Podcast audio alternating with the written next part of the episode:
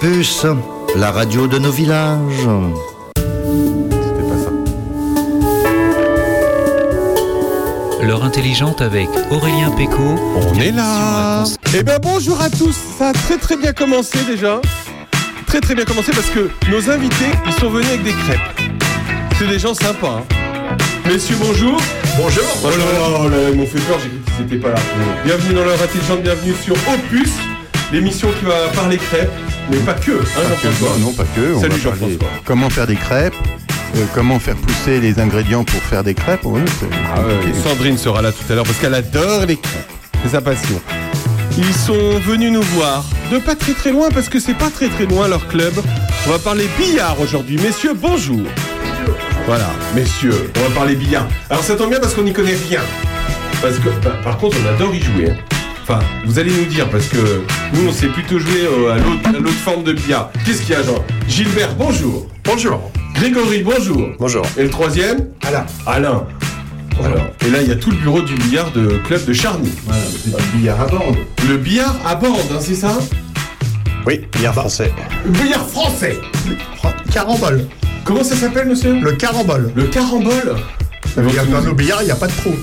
Si vous si vous ne connaissez rien au billard, vous allez voir, vous allez tout apprendre avec Voilà, nous. tout apprendre. Le billard français, c'est bien en ce moment. Il faut que ce soit français, sinon on se fait un. C'est mieux. Tout à fait. C'est mieux, c'est mieux, c'est mieux. Vous allez tout nous raconter. D'ailleurs, on parlera d'agriculture tout à l'heure avec Marcel. Marcel qui est un agriculteur retraité et euh, de Château-Renard, puisqu'il arrive du Loiret. Oui, on accepte les gens du Loiret, vous le savez. Voilà, on n'est pas non plus euh, sectaire. hein. Ça va, monsieur, vous êtes bien installé? Impeccable. Bien. Va arriver tout à l'heure et vous allez tout lui expliquer du billard. Ça va la ravir. Bernard Lecomte sera là tout à l'heure évidemment pour le quart d'heure de l'actu et il y en a pas mal d'actu. Restez avec nous, on se, se retrouve juste après. J'ai cherché une chanson qui correspondait au billard, j'ai pas trouvé. hein. Personne n'a chanté le billard. Hein Qu'est-ce que vous aimez comme musique, euh, Gilbert? De tout. De tout, merci Gilbert. On se retrouve dans un instant après. Joue pas. On va jouer, mais eux ils jouaient pas. François Fellman, ça va? Oui. Il est chaud, Gilbert. À tout de bien. suite.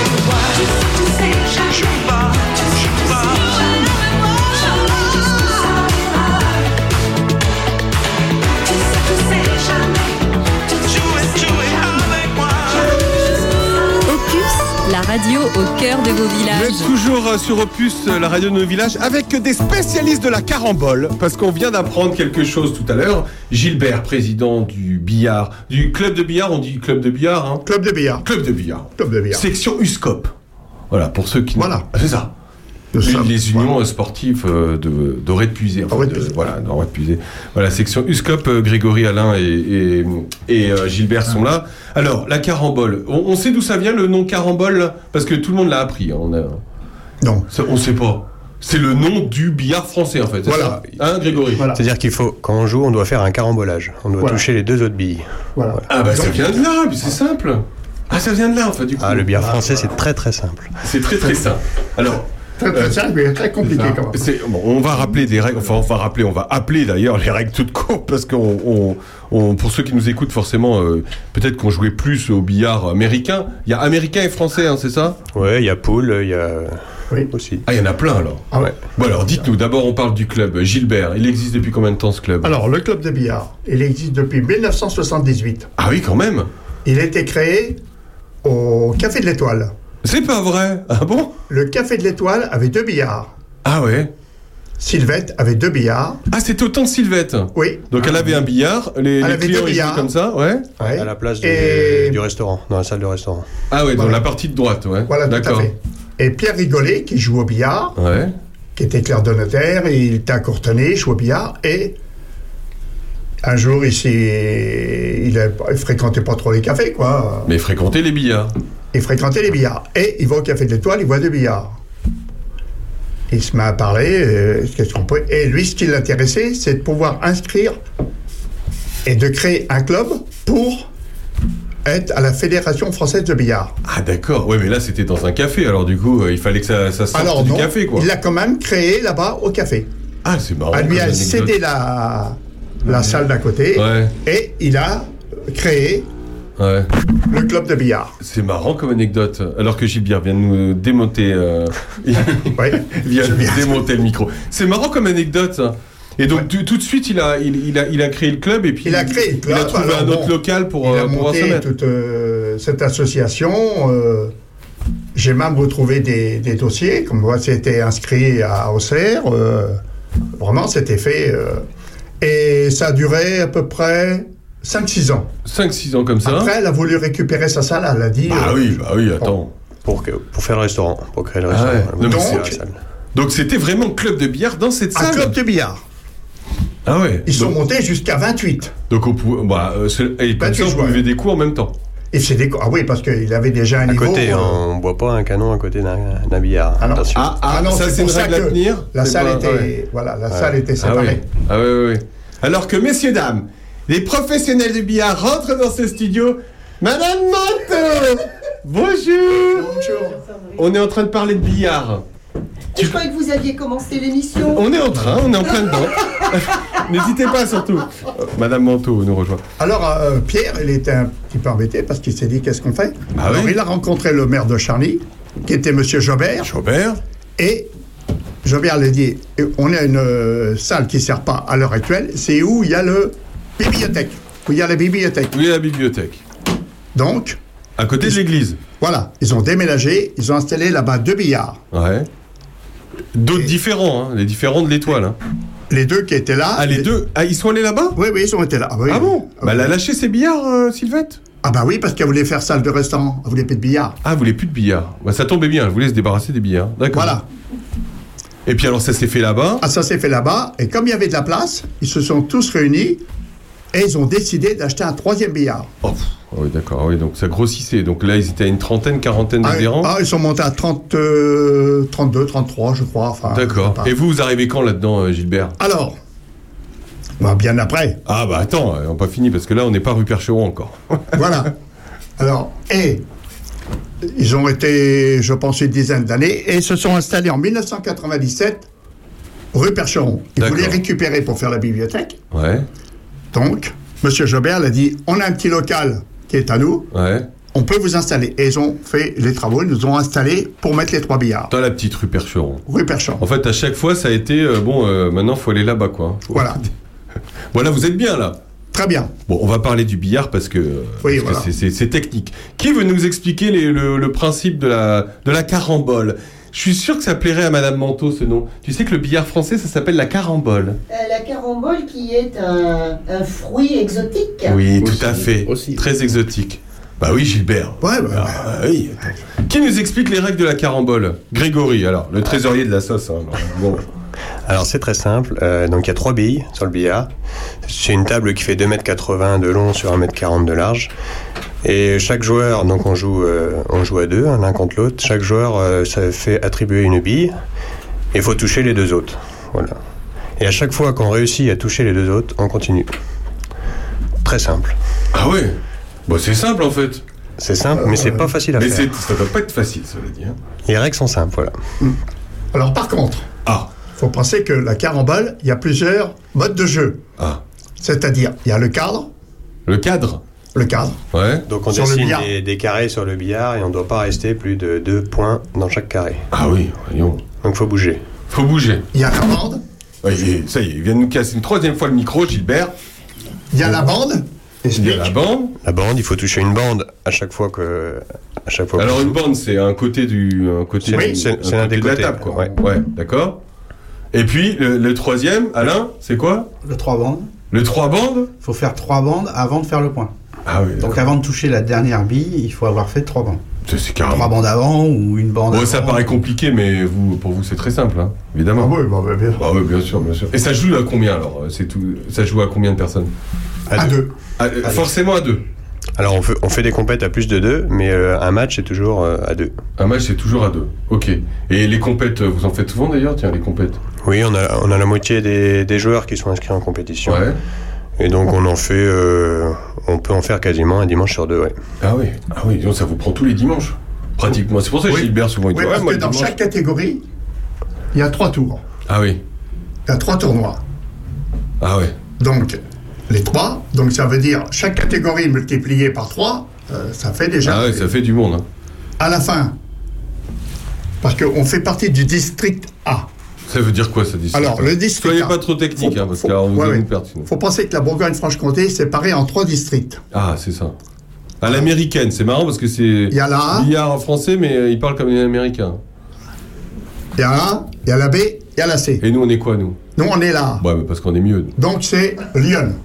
Ouais. On joue avec Auxerre et Tonnerre. Auxerre et tonnerre, ça va. Voilà. bien. Et donc euh, là, on arrive dans la période des finales. Donc Ouais. euh, il y a un joueur qui va gagner la, la finale District A et après il va jouer au niveau euh, Bourgogne-Franche-Comté. Ah oui, carrément, après. Voilà. Ah Et plus, et après, euh, si on arrive à se qualifier en, en Bourgogne, euh, on va au niveau national. Ah oui, quand même. Vous êtes combien à jouer euh, tous les dimanches ou euh, enfin en club? Bah, ça- ça- Il y a un roulement. Hein. Vous êtes combien d'adhérents enfin, On est je veux dire, 25. Des adhérents, on est 25. 25 quand même, ah ouais. De quel âge à quel âge? Il y a des jeunes, j'ai vu qu'il y avait des jeunes qui étaient rentrés là. Oui. Hein? On a trois jeunes. Trois jeunes.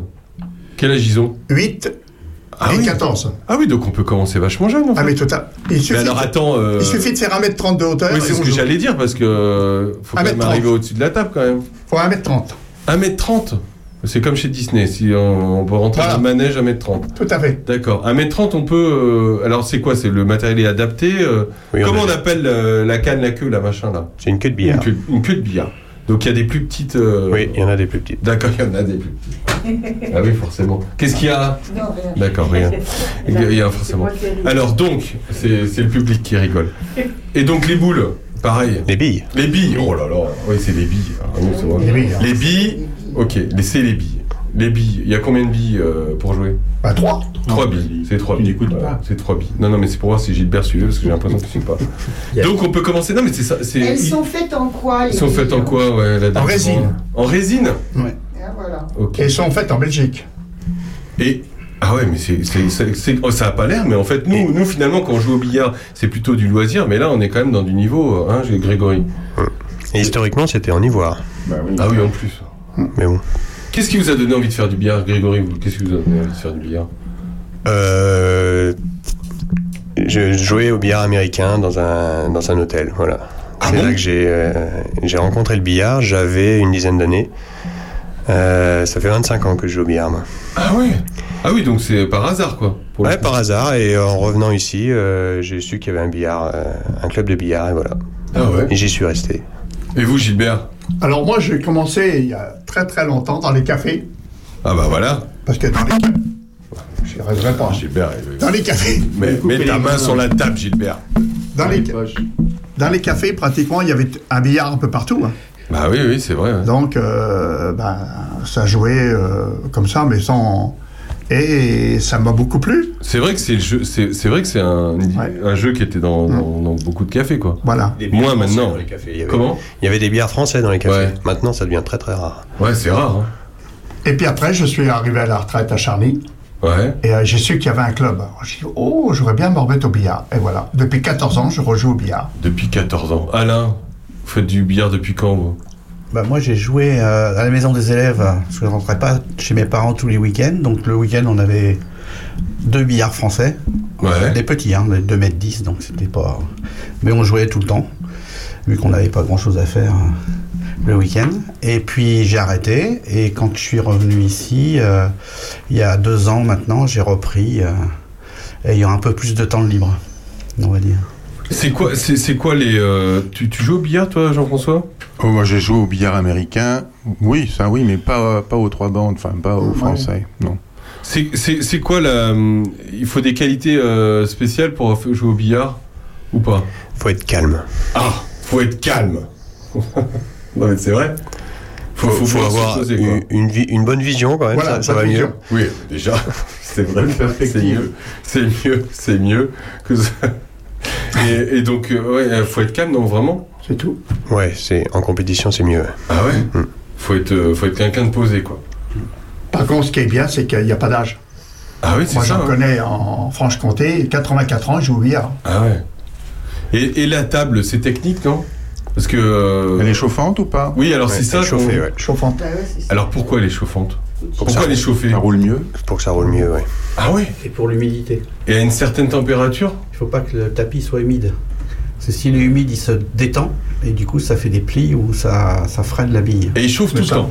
Oui, tout le temps. Ah oui. Donc vous, euh, l'augmentation au 1er février d'électricité, ça vous arrange pas Non, Non, on, mais- a, Euh, on l'a réduit à 23. 23 degrés, la table elle est à 23 degrés? La table, 23. Ah bon, on est bien, comme ça si vous voulez faire une petite sieste, une petite, une petite faut couette penser- dessus et puis... euh, faut penser que les billards, les plateaux, c'est de l'ardoise. Ah ouais? De 3 cm 5 cm. 3-4 cm. Ah ouais? Ah oui, donc c'est... Non mais c'est- on, on se rend pas compte, mais c'est vraiment technique. Nous en fait, on a l'image de- du billard euh, loisir euh, où on s'amuse, mais vous, euh, c'est quand même technique ces tables. Alors, il faut penser qu'en dimension, il y en a deux. Ah bon, en plus? Dès qu'on arrive en national, Ah oui. il y a les 3 mètres 10. 3 mètres 10 Donc là c'est 2 mètres 10 Non, 2 mètres 80. 2 mètres 80 Ça, c'est le standard. Ah, 20 cm de plus Ah oui. Ah, ça change ça compte, tout. hein. C'est énorme. Ça change. Bah, surtout quand vous avez l'habitude de... Ouais. Et est-ce que vous en avez chez vous, vous entraînez ou pas? Non, Grégory Non Non? non. Bah non, on C'est- a c'est personne. C'est compliqué d'avoir un billard chez faut soi être une faut- catégorie. Il faut une très grande pièce. Ouais, c'est une grande pièce à la rigueur, mais, euh, mais s'il faut chauffer tout ça, enfin, c'est technique quoi. Donc euh, là, euh, vous allez quand vous voulez jouer au billard. Ouais. Ouais, ils ont les clés, c'est bon. Chaque Ouais. adhérent a une clé, ouais. Chaque adhérent a une clé, il va quand il veut. Voilà. Voilà. Ah, ça c'est bien ça, c'est sympa. Donc euh, comment on fait pour s'inscrire si on a envie de faire du billard, Gilbert? Comment on fait pour ça Ah oui, comment on fait pour s'inscrire? Eh ben, on vient me voir. Gilbert Devaux. Où est-ce qu'on peut trouver, Gilbert? Il y a son numéro sur le. Sur Il y a la- son numéro sur la porte. C'est vrai? Ah carrément? Ouais. Ah ouais. Ouais, on a fait un panneau. Un petit, un petit. Vous avez fait un panneau Mm. Donc vous, vous disiez les enfants, il y a Alors. trois enfants. Il faut donner l'adresse surtout. Il y a trois enfants, rue Percheron à Charny, évidemment. C'est au numéro combien? 10. 10 rue Percheron. Donc il y, a- il y a des gamins, euh, il y a des femmes qui jouent au billard? Oui, on en a trois. Trois femmes? Hum. Ah bah voilà. Qui jouent depuis longtemps ou, euh, ou c'est vos femmes à vous? Euh, non, non, non, non, non, non. Non, non, on mélange, on mélange pas. On- voilà. Exactement. Non, ça fait. Il y en a une qui a fait au moins 10 ans. Ouais, Une de cette année. ouais, Et l'autre il y a 2-3 ans. ok. Et euh, les- au niveau de. Est-ce que euh, Charny est bien classé en, en compétition par rapport à d'autres euh, clubs Comment, comment, comment vous êtes? Vous êtes bien? Vous êtes, pas- vous êtes moins bien des fois? Vous êtes mieux? Vous êtes quoi? Bah, disons que, ouais, on est pas trop mal. Je, je viens de gagner une finale de district. Je Ah. une finale de. Ah, Champion de Lyon. Ah, champion C'est de vrai? Ah, Mais fallait le dire tout de suite En catégorie cadre, dimanche, il y a du trois bandes. Ouais, Alors, on n'a pas fini les compétitions, donc on ne sait pas Ouais. encore les classements. ouais. Hein, on saura ça d'ici deux mois, on arrive à savoir les classements. Pour le moment, euh, voilà, on est en plein dans les classements. euh, Et est-ce que quelqu'un a déjà gagné un titre? Un titre euh, de justement de Lyon euh, Lyon, oui, Bourgogne Oui. aussi, ouais. Ah ouais? Bourgogne, oui. Qui c'est qui, qui est-ce qui a gagné? Moi, Ouais, moi aussi. Gilbert aussi, Ah, Grégory aussi? Ouais, Ah bien. il a gagné, gagné. Bon, mais il n'y a pas assez longtemps qu'il joue. euh, Ouais, mais Alain, il va vous rattraper. ça va Il venir. nous rattraper, Ouais. il va nous rattraper. Ça, ça, Si vous Non, venez, mais- vous allez voir, il y en a au moins une bonne quinzaine de diplômes de champion de district ou champion de ligue. Et il y a une bonne quarantaine de coupes euh, qui, sont tout, qui font tout le tour de, Ah oui, oui. de la salle. Moi, j'ai. Et c'est toujours les dimanches? Les Oui, compétitions. les compétitions. Bah oui, parce que s'il y en a qui travaillent, il y a des Bah jeunes, oui. parce qu'il n'y a pas que des Y retraités qui jouent au billard. Ah oui, c'est ça. Ah oui. Toi, tu Que pourras- Grégory, hein. Ah oui. Bon, il y a beaucoup de retraités quand même. beau- Ouais, ouais. Bon, ça, ça- ça te dirait de, de faire du, du billard, toi, Jean-François? Alors, euh, du, comme ça, français, non, pas vraiment. Ouais. C'est vrai. Non, c'est non. ça. L'autre me, me sied beaucoup plus. Mais Ouais. est-ce que vous connaissez ce jeu de casino qui additionne la roulette et le billard? Pas du tout. Ça s'appelle le multicolore. En fait, la balle est lancée avec une queue. Elle fait tout un circuit et il faut viser la roulette qui est au milieu du, de la table. Et après, ça se passe comme pour une roulette. Voilà. Et c'est quoi? ça s'appelle le multicolore. C'est un jeu, c'est un jeu de casino un peu, un peu parisien, je crois. Et pourquoi avoir. euh, à l'ép- à l'époque, on disait euh, chez Sylvette, ça a commencé dans un bar. C'est Oui. une anecdote.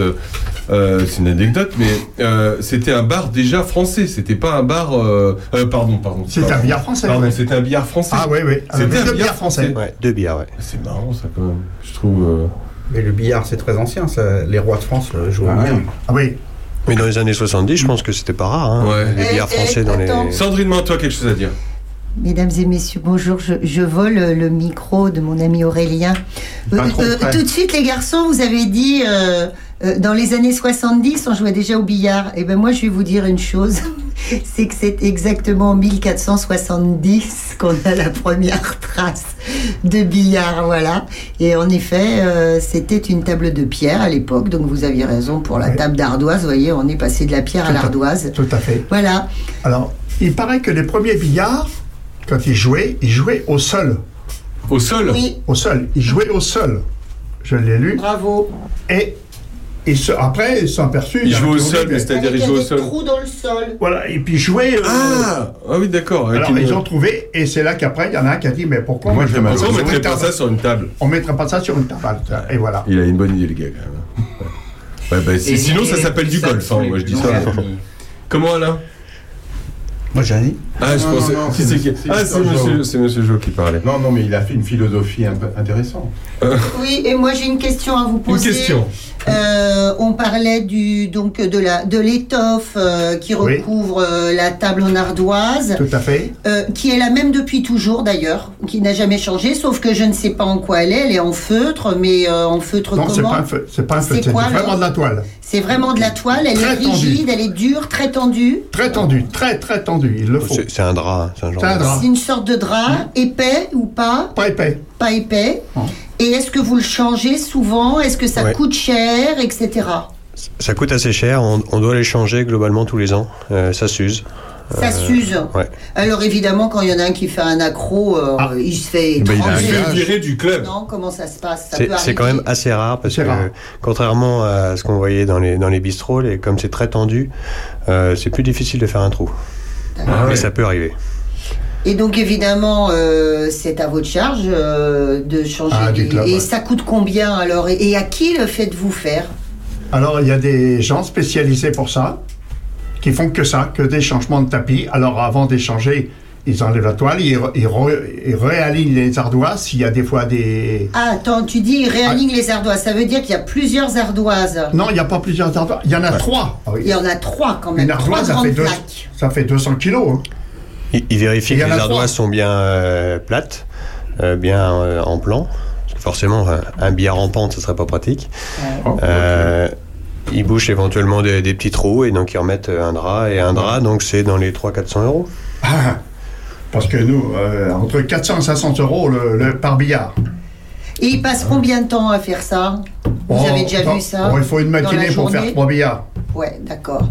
En l'occurrence, moi j'ai une petite anecdote euh, locale. Euh, à Courtenay, Oui. euh, donc vous savez, il y a un club de billard. Peut-être que vous jouez de temps en temps avec euh, Courtenay. Hein, J'ai été gagner le challenge là-bas. Ah ouais, c'est un joli endroit d'ailleurs. Hein, c'est une belle salle de billard. Vous Dans la cour. Vous, vous en êtes d'accord C'est euh, à euh, d'extérieur ça, ça paye pas de mine. À l'intérieur, c'est joliment fait. Et euh, à un moment donné, la municipalité voulait les déménager, donc ils étaient très contents. On leur proposait euh, une ancienne euh, salle des fêtes, on va dire, enfin quelque chose comme ça, très ancienne et jolie. Les types, ils étaient dans les starting blocks et soudain, au dernier moment, ils se rendent compte que le plancher de cette belle salle qu'on Ah leur ouais. proposait Ah, ne supporterait pas Non. du tout le, le poids des tables. Tout à fait. Ça, c'est un souci, tu vois. Hum. Donc imagine 600 kilos par table, on est d'accord Oui. Plus Ah le oui. bois, en fait, ouais, plus la bois, ouais. structure en chaîne. Donc euh, tu, tu, les Ah ouais. 800 kilos. euh, Et les bonhommes qui tournent autour. Comment Et les, Et les bonhommes, bonhommes. qui Et tournent les autour. bonhommes qui tournent autour. Donc euh, voilà. Ah ben, moi, je vous invite à venir voir notre club. Mais Ah, je vais y aller parce que je trouve ce, ce- ce sport, on peut parler d'un sport Ah On peut parler d'un sport. admirable. Ah oui. Il faut un certificat médical. Il faut un certificat. C'est vrai? Pour le dos, Ah ben alors là, en ce moment, moi, je serais... hein, c'est ça, c'est pour Qu'est-ce qui t'est arrivé. Gilbert? T'as eu un problème de dos? Ouais, problème. À de cause dos, du billard? Ça va. Ah non, pas du tout, non. Ah non. Bon, ok. Bon, bah, et on- ça donne envie de faire du billard, hein, Sacha? Eh ben, faut venir. Euh, c'est une venir. belle ambiance, même à regarder, c'est absolument. Oui, est-ce euh, qu'on peut venir voir d'ailleurs? Bien sûr. Mais bien sûr, Ah non, mais attends, tu me dis ça, moi je pose la question. quand peut- vous voulez. On peut, on- non, mais je veux dire, on peut venir en tant que spectateur Quand vous voulez. quand il y a des compètes et tout Oui, il y ça. a des Ouais. chaises. Il y a des Il y a chaises. des chaises. Alors, faut pas discuter, hein. Ouais. Faut être Alors, très, très faut respecter le silence, c'est ça. Ah, ouais. Puis moi, il y a un truc qui me plaît beaucoup, c'est les tenues. C'est alors quand il y a des Alors, on championnats, attend. évidemment. On attend, on attend de nouveaux gilets. Ah, mais c'est beau, c'est de la tenue, ça a de l'élégance, quoi. C'est. Est-ce que vous avez le droit de boire des coups euh, en même temps parce que vous avez soif? Alors, C'est pas l'ambiance du, du, Parce du- que Il y a un du bar, billard bar. hein, Dans- c'est, euh, dans le fond, il y avait un bureau qui qui servait pas beaucoup Ouais. et j'ai aménagé une, une partie détente. bah oui, quand comme ça, faut que ce soit À l'extérieur des trois billards, il y a la salle détente. Et par contre, on ne boit pas euh, autour de la table. hein? Ah non, Ah bah non, écoute. Non, non. exagères. vous avez le droit qu'aux petites bouteilles d'eau, mais pas circuler avec, qui sont posées sur une petite table où les joueurs s'assit, s'assoient, pardon, parce que euh, quand un, un, un joueur joue, l'autre doit être assis. Il reste pas debout. Ah bon? Ah, il y a des règles. Euh, Quand vous, quand vous, vous jouez en, en compétition, il, il est, il est assis le deuxième? Oui. Mais il Oui. voit rien du coup. C'est pas Ah, non, mais- Parce qu'il y a des arbitres. Il oui, mais il voit pas ce que fait son, son, son coéquipier. Oh, si, on arrive à voir, si, si. Vous arrivez à voir quand même. Et on se fait confiance entre joueurs. Ah ouais? Voilà. Vous, vous avez euh, comme ça des duos euh, prédéfinis? Enfin, je veux dire, vous jouez tout le temps avec le même ou la On a, même? on a des catégories, donc euh, Oui, oui, voilà. on, joue, on joue souvent avec les joueurs de, de même niveau, euh, dans les mêmes catégories. ouais. Vous, c'est qui votre binôme, Grégory, d'habitude?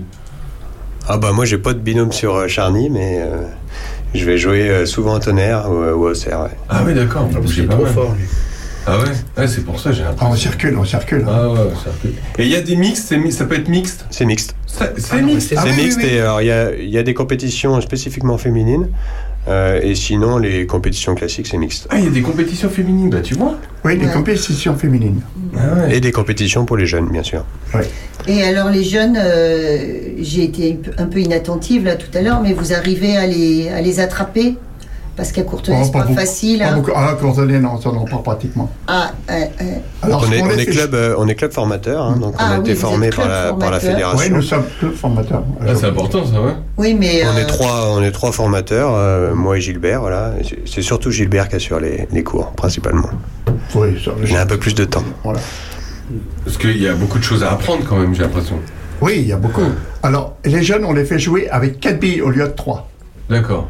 Ah oui, parce que plus 3 ludique. billes euh, touchées, euh, au bout d'un moment, euh, Donc on les fait jouer euh, billet en main au départ. Enfin, il y a tout un. Il faut, il faut, il faut, il faut les, les faire aimer le billard. Qu'est-ce qui les a amenés, euh, les, les trois jeunes par exemple Comment ils sont arrivés à vous? Alors, C'est parce qu'ils connaissaient quelqu'un qui jouait ou mais Surtout- comment on se dit je vais faire du billard? C'est vrai qu'ils se disent à leur âge c'est peut-être plus le foot, le tennis, le, le handball ou je sais pas quoi, mais quand on fait la fête du sport, ah la fête de La la, fête fête des associations. des associations, et qu'on présente un billard, ben il y en a qui viennent, qui Ah, voient, dit tiens. euh, et puis un copain dit tiens, je joue, euh, voilà. On, a bon, un petit billard qu'on peut déplacer euh, facilement Ouais. pour l'emmener euh, dans les différentes manifestations. D'accord. Pour faire découvrir aux jeunes. Donc vous avez un billard plus léger. Non, non. Non. Ah oui, un tout petit. Hein D'accord. Decathlon qui a fabriqué un billard, il y en a beaucoup dans, et qui a fait un contrat avec la Fédération française de billard. Nous, on en a acheté un et comme ça, on peut le déplacer assez facilement. C'est bien.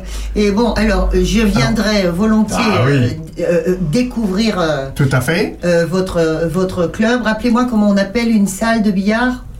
Il n'y a pas de nom Un club. particulier. Club hein, de Il n'y a billard. pas de nom Club de billard. particulier. Vous avez des... des- de- est-ce que vous avez de belles lampes au-dessus de vos billards, des, des lampes de billard Ah, on n'a plus les lampes euh, comme, plus les comme lampes. avant parce que les c'est- frisettes là, les, c'est- pas très très Les pratique. pampilles. Ouais. les- Euh, comment qu'on appelle? Les pampilles. Oui, c'est ça. Maintenant, Alors- on a des néons qui sont euh, plaqués au, au plafond. Alors, et on va modifier parce qu'on va mettre tout en LED Oui, vous avez pour faire des économies. Ah bah, Ah bah oui. Bah, Parce oui. que euh, le truc, c'est qu'une salle de billard, ça coûte cher, mon Ah petit chéri, bah oui, parce clairement. que il faut de toute façon euh, chauffer. Et nous, Alors, Mais on peut, on peut remercier la mairie qui nous, euh, Ah bah Bah, allez-y, hein, qui, nous qui qui, nous, euh, qui nous loge et qui. euh, Ah bah c'est Oui. clair. Ouais. là-dessus. Ouais. Alors, le seul problème que l'on a avec les jeunes, c'est pour ça que je veux. re- C'est que, au point de vue avec les- l'école, ils peuvent, comme ils sont qu'au lycée, euh, qu'au qu'au lycée, Hmm. qu'au collège, pardon, comme ils sont qu'au collège, dès qu'ils arrivent, qu'ils vont en troisième, qu'ils s'en vont, Ah oui. et Ouais, tous les deux ans, pas- on en perd, on en perd. Oui, en après perd. que ce soit ce sport-là ou un autre. On en a plus d'un hein, qui voudraient, mais après, bon, ben, euh, Ouais. ils reviennent que le week-end, ou le soir, ils rentrent tard. Ah oui. Euh, après, bon, euh, 15-16 ans, c'est la copine ou la la la. euh, et voilà. Mais c'est dommage parce que je vois à Auxerre, ils en ont beaucoup plus. Pourquoi? Parce que ben, euh, il y a le collège, il y a le lycée, il y a tout, ils les ont sous la main. Alors que nous, ben, c'est le problème. Mais Bon, ouais. après ils reviennent. Parfois. Après ils reviennent. Alors des fois, ils reviennent bien Ouais. après. Peut-être Bon. que Grégory. Bon, ça donne envie de se mettre au billard. hein. Oui. Ça donne envie de se mettre au billard. Euh, messieurs, il y a- qu'est-ce qu'il y a? Combien ça coûte? Voilà. Est-ce qu'on peut parler Ah bah tu peux, oui, bien sûr. Voilà. Combien ça coûte de faire du billard? Alors, il y a, il y a de, la première année, Ouais, ce qu'on appelle le billard découverte. ouais. Donc le billard découverte, avec la Fédération française de billard, c'est 150 euros. D'accord. Après la deuxième année, naturellement, c'est plus découverte, donc on a écrit, c'est 170 euros. D'accord. faut penser que la Fédération française de billard nous prend 69 euros. Ah. Oh, Donc Ouais. pour le club, ouais, ça nous fait 100 et quelques euros, quoi. d'accord. voilà. Et avec ça, on est licencié, on peut accéder à la salle quand, Ah, quand vous quand voulez. on, quand on veut. Il a on, peut pas avoir, d'heure. on peut avoir des cours par, euh, par Gilbert. hein. Voilà. Ouais. Aucun problème. Grégory, ouais. On en a. Et ça, c'est pour les adultes. hein. Pour Ça, les, c'est pour les jeunes, adultes. les jeunes, c'est moins cher. Alors, les adultes, j'en ai le mardi matin et le jeudi matin. D'accord. Les enfants, le mercredi après-midi, de 2h30 environ 1h, 1h30, parce que ça, ils se fatiguent. Hein, Ouais, c'est ça. faut pas trop les. Ah, c'est Gilbert qui se fatigue. surtout. Voilà. voilà. Donc c'est deux fois par semaine les, les adultes? Oui, Ok, mardi et jeudi. c'est pas les mêmes. Et c'est Il pas y en a mardi, il y a le jeudi. Bon, D'accord. après, quand vous commencez un peu à jouer, vous venez quand vous voulez. Hein. Ouais, bien sûr. Mais les cours, le mardi et le jeudi matin. Bon, alors si vous nous écoutez, que vous êtes euh, quelqu'un de vraiment de posé, hein, de réfléchi, et, euh, et que vous avez une bonne vue, mettez-vous au billard. Euh, on peut se mettre au billard à n'importe quel âge. hein. C'est ça en fait. 7 C'est ans, ça qui est bien. 77 ans, C'est bien. Au plus. au plus. Ouais. Et ça va sur les appuis, tout ça? Enfin, euh, on se tord un peu. On... Non, juste un, un peu de flexibilité sur les jambes, Ouais. c'est tout.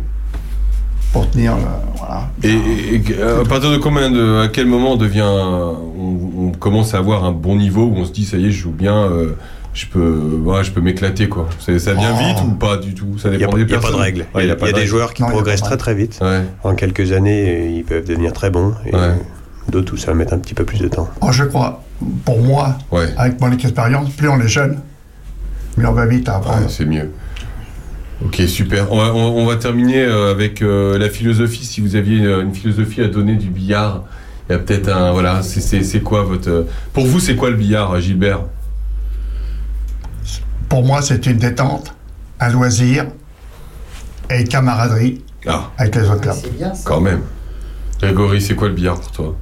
Pouvoir mélanger euh, tout type de génération et tout le monde joue ensemble voilà, dans, la, dans la bonne humeur. Ça, ça c'est c'est assez rare en fait dans les sports parce que euh, là, là, et puis il y a, on, on sent que vous, il y a une transmission aussi. Alain, c'est quoi pour toi le billard? Ah bah, c'est ça, c'est la, la camaraderie, la détente. euh, Il y, a, il y a une très très bonne ambiance. Les Ouais. gens ne, ne, ne haussent pas le ton, ils sont tous euh, dans, dans le respect des autres. Et ça, c'est important. Ouais. On n'est pas en. Faut, faut vous trouver une devise. hein. Et ce qu'il y a, c'est qu'il faut penser au billard. euh, quand on joue, euh, quand on rentre dans une salle de billard, il y en a plus d'un qui m'ont dit, mais euh, on se croirait. Dans, dans, dans une, dans une salle d'opération? Voilà, Tellement c'est propre? Parce que non, non, non, mais c'est que personne dans, parle. plutôt dans une Ah bah église. ouais, les. Ah, dans une église? Ah bon? Personne parle. Personne parle. ah ouais. Ah bah non, la concentration. Et quand est-ce qu'on sait qu'on a le droit de parler alors avant ce- Quand le match est fini, on se va, engueuler. Ouais, quand le on va dans la salle à côté. Et là, Voilà, c'est pour ah, ça est bien. qu'on fait des cours séparés parce qu'on discute Ouais. beaucoup pour apprendre. Donc si à côté il y en a un qui s'entraîne pour de-. Gilbert, euh, Gilbert, Voilà. Jean-François qui va se mettre au billard. Oui, je vais mettre au billard, c'est ça. Non, non, euh, est-ce que vous faites du billard acrobatique? Ah Non, artistique, le billard artistique existe. Ça existe Mais là, il y a un niveau euh, Ouais, il y a que Le billard artistique artistique Ah, il y a ouais. qui existe dans, dans notre Christophe, catégorie. Christophe, il en fait un peu. Qui Christophe. Et ça consiste en Oui. quoi le billard artistique C'est c'est des positions imposées. euh, Imposées, et donc, euh. Des faire, des, courbes. faire des arcs de cercle, des courbes Voilà, avec des les courbes, billes, faire sauter les billes. Voilà. Ah ouais Ah oui, c'est extraordinaire. Là, c'est Ça demande une bonne maîtrise du jeu. quoi. bonne maîtrise du jeu. Est-ce que ça vous a aidé, messieurs, à, à draguer le billard Parce qu'on a quand même l'image de... Hein, c'est vrai Non, non, c'est pas. Non, c'est pas. pas que ça. aide. Non, mais ça peut impressionner quand même quand on est, euh, quand on est au lycée, non Si. Hein si, si, si, si, ça peut.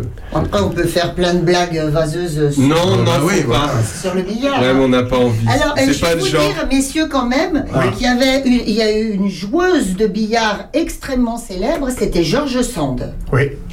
Et George Sand disait, alors, euh, je travaille la nuit, je monte à cheval euh, le matin, euh, l'après-midi, je sais plus quoi, mais le billard, euh, je joue au billard le soir. Je fume la pipe. Et- et- non, non, mais bon, c'était une grande joueuse de, c'était une grande joueuse de billard.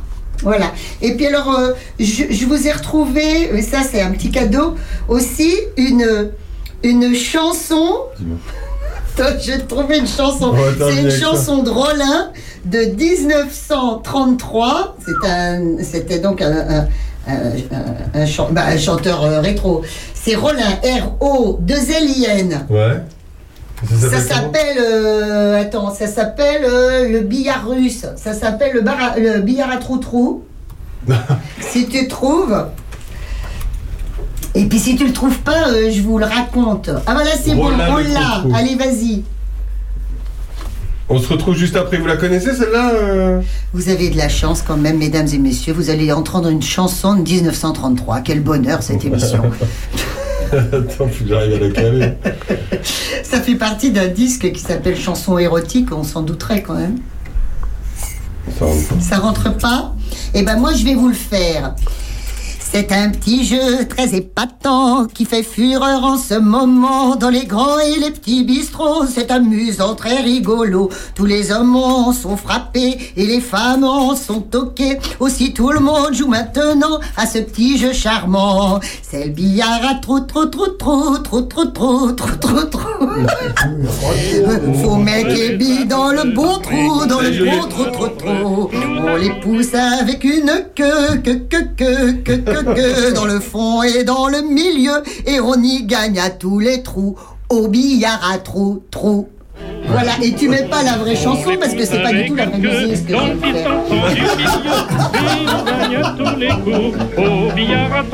Ah, si, ça ressemble. Merci Sandrine. Messieurs, merci de nous avoir donné envie de jouer au billard. Grégory, Alain et Gilbert. Merci à vous. On vous retrouve au 10 rue Percheron à Charny. Évidemment. Vous avez le numéro de Gilbert sur la porte. Vous appelez Gilbert. Bon, à bientôt, messieurs. hein. Eh ben, merci. Bah, bientôt. Les- le prochain rendez-vous, c'est quoi le, de compète là? Dimanche. Dimanche 3 Dimanche là, là? Ah oui Dimanche là? Dimanche là. Et c'est où? C'est à Charny? À ouais, une compétition à Ah bah voilà. bah voilà, Bah, c'est nickel pour, euh, pour Sandrine. C'est à quelle heure? Voilà, bon, on va manger des crêpes. 9h30. Merci messieurs, à la Ouais. prochaine. Eh ben, Bah, merci, merci. de votre invitation. Bah, y a pas de Très quoi. content. Faites du billard. Faites du billard. À Charny ou ailleurs d'ailleurs. Et merci. Et écoutez Opus Radio. Merci Oh, bah, Gilbert. ça c'est super Merci ça. Gilbert. Il faut qu'on À tout de suite juste après Jean-Jacques Goldman et Michael Jones. mais il faut qu'on invite Gilbert pour qu'il nous fasse un nouveau. Ah oui, ah oui. À tout de suite sur Opus.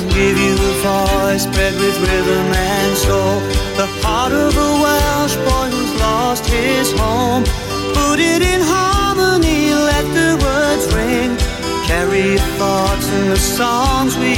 Je te donne mes notes, je te donne mes mots. Quand ta voix les emporte à ton propre tempo. Une épaule fragile et solide à la fois. Ce que j'imagine et ce que je crois. Je te donne toutes mes différences, tous ces défauts qui sont autant de chance. Sera jamais des standards, des gens bien comme il faut.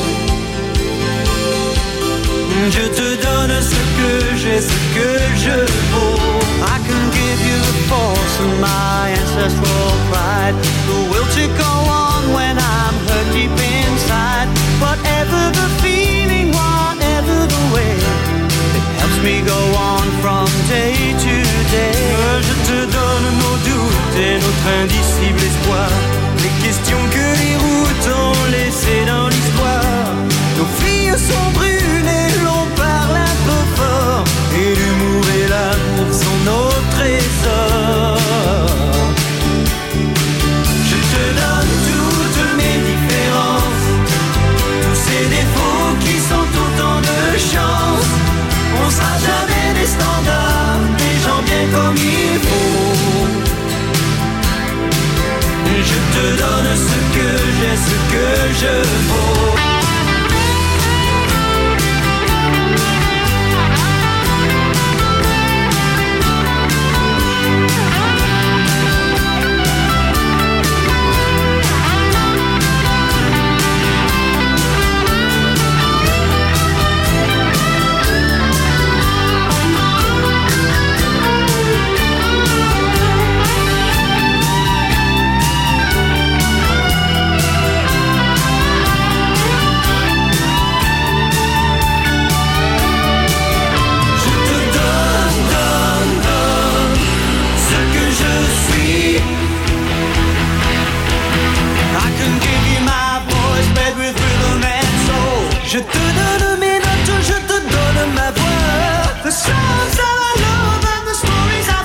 Oh, ce que j'imagine et ce que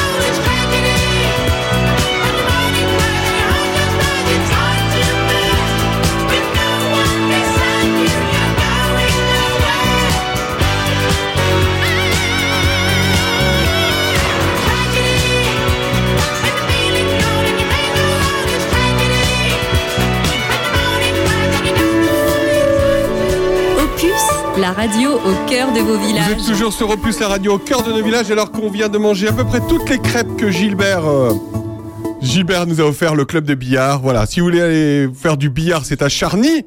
Des crêpes excellentes qui viennent des gars du coin Voilà, quand même. En plus, en plus. Et dimanche, demain dimanche, vous pouvez aller euh, au concours. Vous pouvez aller euh, rue Percheron pour voir et puis euh, vous initier au, ou même Voilà. regarder. Vous entrez vraiment doucement. Vous ouvrez la porte, vous faites pas trop de bruit. Hein. Sinon vous faites engueuler par Gilbert. C'est marqué d'ailleurs, pas trop de bruit. Voilà, Bernard euh, Lecomte nous a rejoint. Salut Bernard, ça va Salut à tous Voilà, on va faire le quart d'heure de, de l'actu dans, dans un instant. Sandrine va, va reprendre sa place. Voilà, Grégory a laissé la place chaude, hein, donc tu peux t'asseoir. Tu bonhomme. Euh, Sandrine, voilà. Voilà. Gilbert va remercier euh, messieurs. Euh, Monsieur Jo est en train de s'installer tout à l'heure. Il nous fera une chanson, une petite, euh, une, go- une goguette, Ah, c'est magnifique. une goguette magnifique. euh, voilà. Euh, comment ça va Bernard? Oh, comme un vieux Comme un vieux. Merci Bernard. Dans un instant, on recevra Marcel. Marcel qui est Marcel agriculteur. Péchaud. Marcel comment? Marcel Péchaud. Marcel Péchaud. Marcel Péchaud. Un drôle de nom, euh, ça. Péchaud, Péchaud, ça voilà, me dit quelque on chose. parlera d'agriculture. Paysan, ancien paysan à, à Château-Renard. Ah, très bien. Château Renard. Château Renard. Euh, Guenièvre est avec nous également. euh, voilà, bonjour Guenièvre. Elle nous parlera. Ah, tiens, tiens, bah, assis-toi deux secondes, euh, Guenièvre. t'as- Tu, tu, tu- tu tombes bien. Tu nous prépares un. Il y a bientôt un événement chez toi à Villefranche là. Oui, dans 15 jours. Alors vas-y, bah raconte-nous tant que t'es là. Voilà, euh, dans 15 jours. Oui, je vous raconte. Dis-nous alors. Bah, Il y a un micro là Vas-y, bah, on on t'entend là. vas-y. Ah, on m'entend très bien. Mais faut parler dans le micro quand même. L'événement, c'est le- à partir du 17 février de cette année. Ouais, C'est un samedi. ouais. Et 17 et 18 février, c'est le vernissage, double vernissage, pour euh, des ex- une expo de sculpture et de peinture. Ça y est, c'est reparti. La saison euh, du Ah, soleil dans ma c'est maison à Villefranche est reparti. reparti avec le groupe Palanca. Palanca. Palanca, ils sont sur Chaumont. Et c'est un groupe d'artistes euh, euh, de d'horizons très différents. D'ici, de Paris, d'Argentine, d'Afrique, du Maghreb, d'Asie. Extraordinaire. Ils ont un atelier où ils exposent. C'est très sympa. Voilà, donc, et, l'ouvert- et ça sera ouvert jusqu'à les après-midi, jusqu'au 18 mars. Ah oui, carrément. Ah oui. Tous les après-midi, t'ouvres? Tous les après-midi, j'ouvre. Comme ça, les gens peuvent venir. De préférence, ils m'appellent avant. Oui. Parce que sinon, ils n'arrivent pas à me trouver. C'est tellement grand. Bah t'es où? Du soleil dans ma maison. Non mais t'es où? Euh, C'est pas. On va trouver quand même. Au jardin, à faire du bois, Ah oui, dans la même. cuisine. Ah oui, quand même. Ah ouais, je bouge, hein. Elle bouge, Guenièvre. Moi, je bouge. Alors, tu nous rappelles le 17, c'est ça? 17 février. 17 février. Voilà, il y a. euh, alors, je vais te donner le nom, les prénoms, parce que sinon, je suis très mauvaise. Il y a, entre autres, euh, le sculpteur euh, Yann et le peintre Hassan. Et un autre sculpteur qui a fait un truc très sympa, euh, inspiré par le Covid. Euh, C'est une statuette qui est là, euh, qui s'appelle Pierre. D'accord. Voilà. Donc, sculpteur, euh, voilà. Ça y est, c'est la, la saison du soleil dans ma maison qui est relancée à Villefranche. Tout à Ah, fait. Voilà. Et puis il y aura des concerts évidemment, on en reparlera. Absolument. Absolument. Bernard, si on parlait d'actu, euh, avant de recevoir euh, Marcel qui, euh, qui va nous rejoindre dans un instant sur ce studio, le quart d'heure de l'actu, vous le savez, c'est chaque semaine avec Bernard Lecomte. Et si on parlait de crise agricole? Évidemment, évidemment. Évidemment que c'est l'actualité de la semaine, mais euh, soyons clairs, moi je suis très prudent sur ces sujets-là et j'essaye de rester euh, un observateur parce que ça fait des jours qu'on voit se, se succéder sur les plateaux télé et ailleurs des tas de gens, tout le monde ne comprend pas tous ces sujets-là. Hein. Faut dire que c'est pas simple. Il faut, il faut dire ça. Alors, on va essayer de tirer ce que j'ai cru euh, comprendre euh, des premières leçons de, de cette crise. Euh, D'abord, je trouve qu'il y a eu une vraie prise de conscience nationale que nous étions face à un vrai sujet de civilisation, un sujet de société, un sujet même, j'emploie le mot avec prudence, mais à dessein, un sujet d'identité. Alors, entre le sujet de civilisation, le sujet d'identité, vous voyez déjà tous les prismes Ouais. qui se profilent. Attention. Mais c'est vrai qu'on était au cœur d'un un sujet formidable qui nous engage, et quand je dis nous, c'est évidemment les agriculteurs eux-mêmes, c'est le monde rural, c'est la campagne française, c'est l'économie française, c'est la France et c'est l'Europe. Ce qui fait beaucoup, hein, parce que ça veut dire que là-dessous, il y aura plein, plein, plein de contradictions. Alors, on, on a aussi euh, assez bien senti le fossé euh, qui est aujourd'hui béant entre le monde rural et le monde urbain. On en avait parlé une fois euh, à ce micro, mais c'est vrai que quand vous écoutez la télévision, vous voyez 99% des gens qui parlent à la télévision habitent la ville. Ah oui, ça c'est vrai. Que ce soit des journalistes, des écologistes, des élus, des commentateurs, tous ces gens-là habitent la ville. Et j'entendais encore ce matin euh, à la radio euh, un échange curieux parce que le- l'exemple qui venait spontanément à, à l'esprit du journaliste à propos de la tomate, c'était je sais plus quel, quel, quel plat dans les restaurants parisiens avec la tomate. Euh, On, on a quand même un vrai fossé, quoi. Et le meilleur exemple qui m'est venu, c'est quand j'ai entendu beaucoup de commentateurs à la télé qui disaient Regardez quand même, regardez Darmanin, il envoie des blindés contre des tracteurs. Les mecs n'ont jamais vu un tracteur depuis 50 ans. Parce qu'aujourd'hui, aujourd'hui, pour arrêter un tracteur, évidemment qu'il faut un blindé. Je viens d'en croiser en venant Et à la radio. je viens d'en croiser trois sur la route. oui. Moi, avec ma bagnole, il faut que je me range quand le tracteur Ah oui. arrive. Bon, donc dire, oh là, vous vous rendez compte, il a mis des blindés. Bah, si vous voulez arrêter des blindés, c'est pas avec des motos et des gyrophares que vous allez arrêter des tracteurs, c'est clair. Bah, Imagine le Hein. tracteur d'il y a 40 ans, c'est sûr. Ben voilà, c'est ça. Alors, euh, point positif, euh, euh, incontestablement, enfin moi ça m'a frappé, encore une fois je suis prudent, la solidarité du monde paysan. C'est-à-dire qu'on sait bien que ce monde-là est très divisé, très divers. Il n'y a rien de commun entre un viticulteur de Narbonne et un céréalier d'Amiens. Rien de commun, rien. Il y, a, des syndicats très différents. Il y a le gros syndicat, la FNSEA, il y a les jeunes, il y a les autres. Et j'ai trouvé que malgré toutes ces divisions-là, j'ai trouvé que le monde rural, là, le monde paysan était extrêmement solidaire. C'est- c'est- alors que c'est pas dans l'air du temps, si vous voyez ce que je veux dire. On est dans une société aujourd'hui archipélisée, éclatée de partout. Là, j'ai trouvé que et beaucoup de jeunes aussi, et beaucoup de jeunes qui étaient présents, qui étaient euh, comme euh, Xavier qu'on avait reçu à ce micro, des jeunes qui étaient pas forcément syndiqués, mais il y avait une vraie solidarité. J'ai trouvé ça, c'était à, à noter. Alors. En, même temps, soyons clairs, euh, je dis ça, nous sommes tous là autour des, des- des micros. Il faut quand même dire une chose, c'est que nous sommes une population française particulièrement schizophrène. C'est-à-dire que on a 92% de la population française qui soutient les agriculteurs. Et tout le monde dit c'est formidable. Et c'est en effet formidable. 92% de la population française. Seulement, si vous mettez ces 92% à aller faire ses courses à l'intermarché ou au bien, vous allez voir que d'un seul coup, euh, 98% de la population française veut des prix moins chers. Et joue évidemment l'é- l'économie. C'est là, là, là, là, c'est compliqué à gérer parce que c'est les mêmes. Ceux-là qui vont, à- euh, ou même au Lidl qui avait euh, il n'y a pas si longtemps, qui vont acheter le moins cher possible leurs produits, c'est les mêmes qui soutiennent les agriculteurs. Sandrine. Oui, euh, juste, euh, Bernard il a tout à fait raison, ça c'est sûr. Euh, radin même pour acheter un poireau. Néanmoins, on arrive ici avec Monsieur Jo, et alors le bonheur, à chaque fois que j'arrive euh, à la, radio, il y a du monde devant les relayeurs pour acheter des légumes bio qui sont vendus à leur juste prix et achetés avec bonheur avec par plein de gens. Alors c'est peut-être une exception euh, de Charny. Si c'est le cas, bravo Charny. Bernard, ils achètent moins cher, euh, ils, ne peuvent peut-être qu'acheter moins cher. Alors, c'est, là encore. faut faire attention aussi. Là encore, mais il faut si, faire on est obligé de attention. le dire. Là, Si. si- euh, Ah, évidemment que le- la cher, question hein. n'est pas simple. Ça serait tellement facile si les choses étaient simples.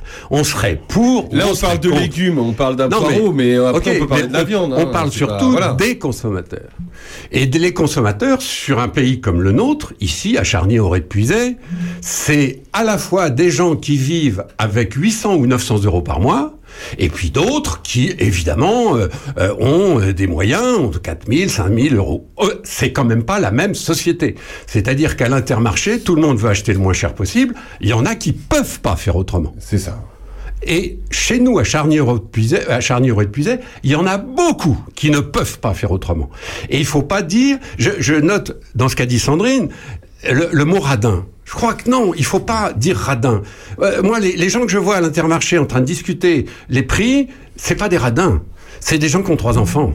Et il faut se mettre à, à leur place. Moi, j'ai la chance d'avoir un revenu plus. euh, plus Et c'est pas que sur la- l'alimentation, hein, Moi, je finalement. peux- surtout, hein, sur tous les produits, Alors, c'est évidemment surtout. Mais quand il s'agit de l'alimentaire, bah, il faut jamais oublier que derrière, il y a des agriculteurs. Et là, parfois, il y a, a, c'est pour ça que je parle de schizophré- schizophrénie. C'est un mot compliqué que les médecins connaissent bien. Ça veut dire qu'on a deux personnalités à la fois en soi. C'est ça, un schizophrène. On a deux personnalités. Bah, c'est un peu le cas de la population française. Jean-François. Oui, euh, justement, bon, on parlait de l'alimentation, mais tu vas chez Géo Trouve Tout et il y a des gens qui demandent de payer en plusieurs fois. Or, on sait que Géo Trouve Tout, c'est c'est pas grand chose les prix, mais quand même, il y en a qui ne peuvent pas. Voilà, il faut le Et en même temps, chez Je trouve tout, je le vois bien, il y a énormément de gens, pas toujours les plus riches, qui viennent et qui donnent, qui donnent plein de trucs. Des, vieux vêtements, des trucs, un vieux vélo, que sais-je. C'est là où, où- où rien n'est simple. C'est pas toujours les plus riches qui donnent le plus, ça on le sait bien. Hein. Euh, Tout le monde peut le voir autour de soi. Mais quand on revient à notre sujet, on ne peut pas en vouloir à toute une partie de la population de faire gaffe au prix de ce qu'ils achètent pour manger, c'est clair. Donc c'est pas simple. Alors, autre chose pas simple, on a bien compris aussi, c'est l'Europe. Tout ce qu'on, dès qu'on touche à l'Europe, c'est très ambigu. Parce que l'Europe, c'est tellement compliqué, c'est devenu tellement compliqué. Il y a aujourd'hui des administrations gigantesques qui obéissent à la loi décrétée par 27 pays. Euh, on n'est plus du tout au début de l'Europe où c'était relativement simple, où euh, la France passait pour le pays des agriculteurs, c'était simple au fond. Et c'est pour ça qu'on a inventé la politique agricole commune, c'était De Gaulle en 62. Et effectivement, c'était très profitable aux agriculteurs français. On n'en est plus là du tout. Aujourd'hui, c'est une espèce de machine gigantesque, tant sur le plan physique, sur le plan des hommes, sur le plan des lois, que sur la philosophie de l'Europe. On a beaucoup de mal à s'entendre là-dessus. Euh, on parle du Mercosur. Alors oui, Mercosur. Alors nous, les Européens, il faut qu'on fasse gaffe parce que on va pas non plus se livrer pieds et mains liés. C'est quoi le Mercosur? Déjà, c'est très compliqué. Quand vous vous adressez à un agriculteur, par exemple à un éleveur, il sait très bien ce que c'est que le Mercosur. Parce que l'éleveur, il se dit, moi, j'ai 45 vaches. Euh, Dans le Mercosur, j'aurais comme, euh, comme rivaux des fermes qui ont 60 000 vaches. On parle plus de la même chose, c'est plus le même monde, etc. Et c'est ça aussi l'espèce d'ambiguïté, c'est que euh, quand Macron parle de ça, quand il parle de l'Europe, c'est un peu ambigu parce que euh, on, on a- on a l'impression, on se satisfait avec des mots. Moi, je n'aime pas les, les- les mots compliqués.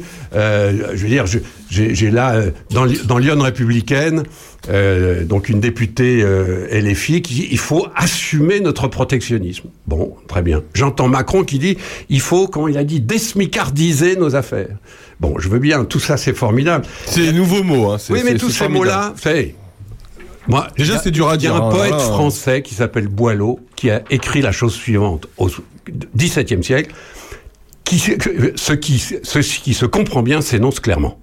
Bah là, là c'est incompréhensible. Voilà. Enfin, je veux dire, là, c'est- Et on a beaucoup nagé dans des choses incompréhensibles. Alors, il faut dire que quand on vous explique, comme si on était des enfants de maternelle, vous comprenez, chers amis, euh, on va passer du mondialisme à la souveraineté.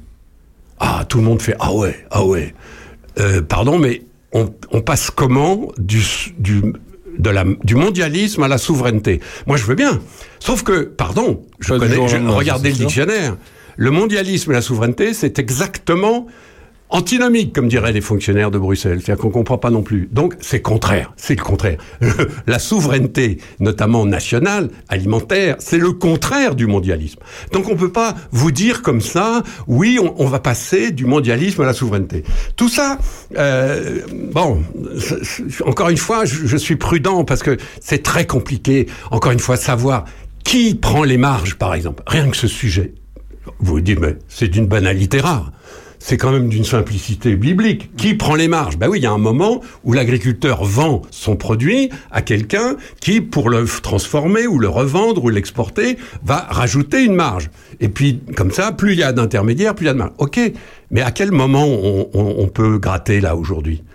Alors on parle les distributeurs. Bah, je veux bien, mais si vous discutez avec la directrice de l'intermarché de Charny, euh, elle va vous dire mais moi je prends euh, le minimum euh, minimum.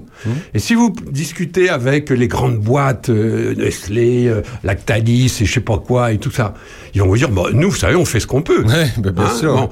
Donc à un moment tout le monde fait ce qu'il peut et on sait pas où prendre la marge. Sauf que c'est bien ça le sujet parce que comme la la production de nos agriculteurs leur coûte de plus en plus cher, il faut bien qu'à un moment, cet espace d'argent-là soit bouffé par quelqu'un. Sandrine Mais quand Nestlé et Nactalis nous disent euh, Oh, mais nous on prend le minimum, euh, euh, on peut les croire, tu veux dire Non, non, non, pas dit ça. D'accord, tu vois. dis- mais non, Après, que- il faut faire la- des pressions quelque part. Mais vous n'êtes pas obligé d'acheter du lait euh, Lactalis. Euh, vous n'êtes moi, pas je- obligé ce que- d'acheter ces produits Ce non que plus. je veux hein. dire, c'est que si c'était si simple, s'il y avait des gens qui se goinfraient avec 30% de bénéfices indus, bah, on se dirait très bien, ceux-là, on va, on va les choper. Mais ça serait tellement simple. Oui, sauf que c'est pas comme ça que ça marche. Et on voit bien que les uns et les autres jouent leurs cartes, que c'est dans cette affaire énormément d'entreprises qui se battent pour faire du, du bénéfice. Une entreprise, elle est faite pour faire du bénéfice, hein. sinon elle ferme. Bah, à chaque fois qu'il y a un intermédiaire, la personne euh, revend plus cher qu'elle a acheté. C'est le principe voilà. du commerce. hein. Alors, je trouve que dans cette affaire, sur le plan politique, euh, je trouve que Gabriel Attal s'en est plutôt bien sorti, c'est mon, c'est mon sentiment, parce que peut-être justement lui il fait gaffe à- à- aux mots qu'il emploie. Il, il- vous avez remarqué ça? Voire même il en invente. Notre jeune Premier ministre, il, il, quand même, il est, il est assez clair quand il parle, il est assez brut de Il est décoffrage. direct aussi. Et direct. Il est direct. J'ai trouvé, euh, très franchement, encore une fois, c'est mon avis, hein, de, de, de, de vieil observateur de la politique, j'ai trouvé Macron pas très bon. Parce que justement, très compliqué. Bah. Parce que disant tout et n'importe quoi, alors il est, il est formidable Macron parce qu'il le dit euh, aussi bien en français qu'en anglais, euh, il plaît au monde entier, etc. Sauf que quand vous décryp- décryptez ce qu'il dit, il y a des moments justement où vous dites mais qu'est-ce qu'il veut dire? Finalement, il est plutôt pour l'Europe ou contre l'Europe? Non, plutôt pour l'Europe, incontestablement. Oui, mais à quelles conditions? Ah ben alors c'est là où on entre dans un, un- un magma pas possible. Je ne l'ai pas trouvé très clair et j'ai trouvé, pardon, et j'ai trouvé notre ministre de l'Agriculture assez incompréhensible, Fesneau, assez incompréhensible dans, dans ce qu'il a dans ce qu'il a expliqué euh, de, de, de son ministère. D'ailleurs, c'était du ministère de l'Agriculture que ça se passait. J'ai j'ai rien compris. Enfin, pour être clair, j'ai à peu près rien compris parce qu'on était là dans dans le monde des bureaucrates, des technocrates qui s'imaginent gérer le monde paysan, le monde rural, etc. avec des phrases compliquées, avec des des, des normes, les fameuses normes. Et très franchement, reprenez euh, sur euh, euh, en replay euh, le, le propos du ministre de l'Agriculture. Il a été meilleur euh, hier vendredi matin à la radio. Il a été Mmh. meilleur. Mais franchement, jeudi quand il s'explique, j'ai pas compris la moitié quand même. Tiens, Alors- Gré- Grégory est resté avec nous. euh, ça, ça serait bien de l'entendre. Grégory qui joue au billard, mais qui fait pas que jouer au billard, Grégory, parce que vous êtes agriculteur. Oui, Voilà, suis- il est agriculteur à Charnier épuisé. Oui, je suis paysan bio. Voilà, et paysan bio. Tiens, alors, qu'est-ce que vous en pensez de tout ça, euh, Grégory? Compliqué aussi, euh, c'est pas si simple, c'est quoi? C'est euh, Est-ce que tu aurais pris ton tracteur, Grégory, pour aller manifester euh, ou Pourquoi non Pourquoi oui Non, je, bah, je l'ai pas pris, je, je l'aurais pas pris. euh, Tu ne l'aurais pas pris de toute façon. je suis pas tout à fait d'accord avec les, les revendications euh, de, de la FNSEA notamment euh, et, ce qui a été obtenu. Voilà. Moi, je pense qu'effectivement, il faut arrêter euh, l'import de produits euh, euh, non conformes à ce qu'on fait en France. Euh, par contre, euh, il faut pas tirer vers le bas euh, les normes en France. Il faut améliorer les, ce qu'on importe, mais pas nous tirer vers le bas. Donc ça, ça pour le coup, vous êtes d'accord avec eux. C'est-à-dire il faut valoriser le produit, euh, le, le produit euh, créé, fabriqué en France, euh, élevé en France, etc. Oui, faut, faut, faut éviter cons- les importer. Faut consommer français, Voilà, faut, consommer- éviter d'importer. éviter mais- d'importer. Mais surtout, faut pas se dire euh, on va continuer d'importer et aligner les normes françaises sur les normes euh, internationales. Qu'est-ce que vous, vous, vous avez, vous cultivez, vous faites quoi, euh, Grégory? Oui, je cultive, je suis céréalier, oui. Céréalier, d'accord. Et tous vos champs, tous vos champs sont en bio? Oui. Donc, ça, donc, euh, 100%. C'est finalement possible, puisqu'on en a un devant nous. Bah, c'est depuis longtemps ou pas? euh, Pour combien de temps Oui, euh, c'est possible. Un pour combien de temps et vous faites ça depuis Moi, je suis, combien de temps? je suis installé depuis 4 ans et je me suis installé, euh, j'ai converti euh, dès l'installation. Ah, ça a été converti? D'accord. Et c'était euh, une entreprise, c'était familial, Ouais, c'est l'exploitation de mon une père. exploitation de ton père. Et, et, c'est- Et ton père était d'accord pour cette Oui. euh, transformation. Ouais. et, et pourquoi tu as eu envie de transformer la ferme en bio? Moi, il y a 10 ans que je, travaille, que je travaillais dans une coopérative bio, euh, donc la COSEBI, euh, Mhm. dans Lyon, la première coopérative française spécialisée en bio. Euh, donc, je, je savais que c'était possible. J'avais envie de, j'avais envie de travailler en bio, euh, pouvoir gagner ma vie sans utiliser de produits. Voilà. C'est intéressant, Bernard. hein? Oui, alors Grégory, une question. Si votre papa avait voulu se retirer et que vous ne fussiez pas euh, candidat à la reprise. C'est beau, hein? Oh, merci. Le fussiez, là, on, on Oh, le voit pas venir comme ça. Eh, dis On donc, le tu voit te pas- prends pour, tu prends pour Gabi Attal, toi, à inventer des mots. Non mais, euh, pardon, hein, c'était Ah, l'accord, il m'est venu Merci, comme ça. hein. Voilà, oui, je suis confus.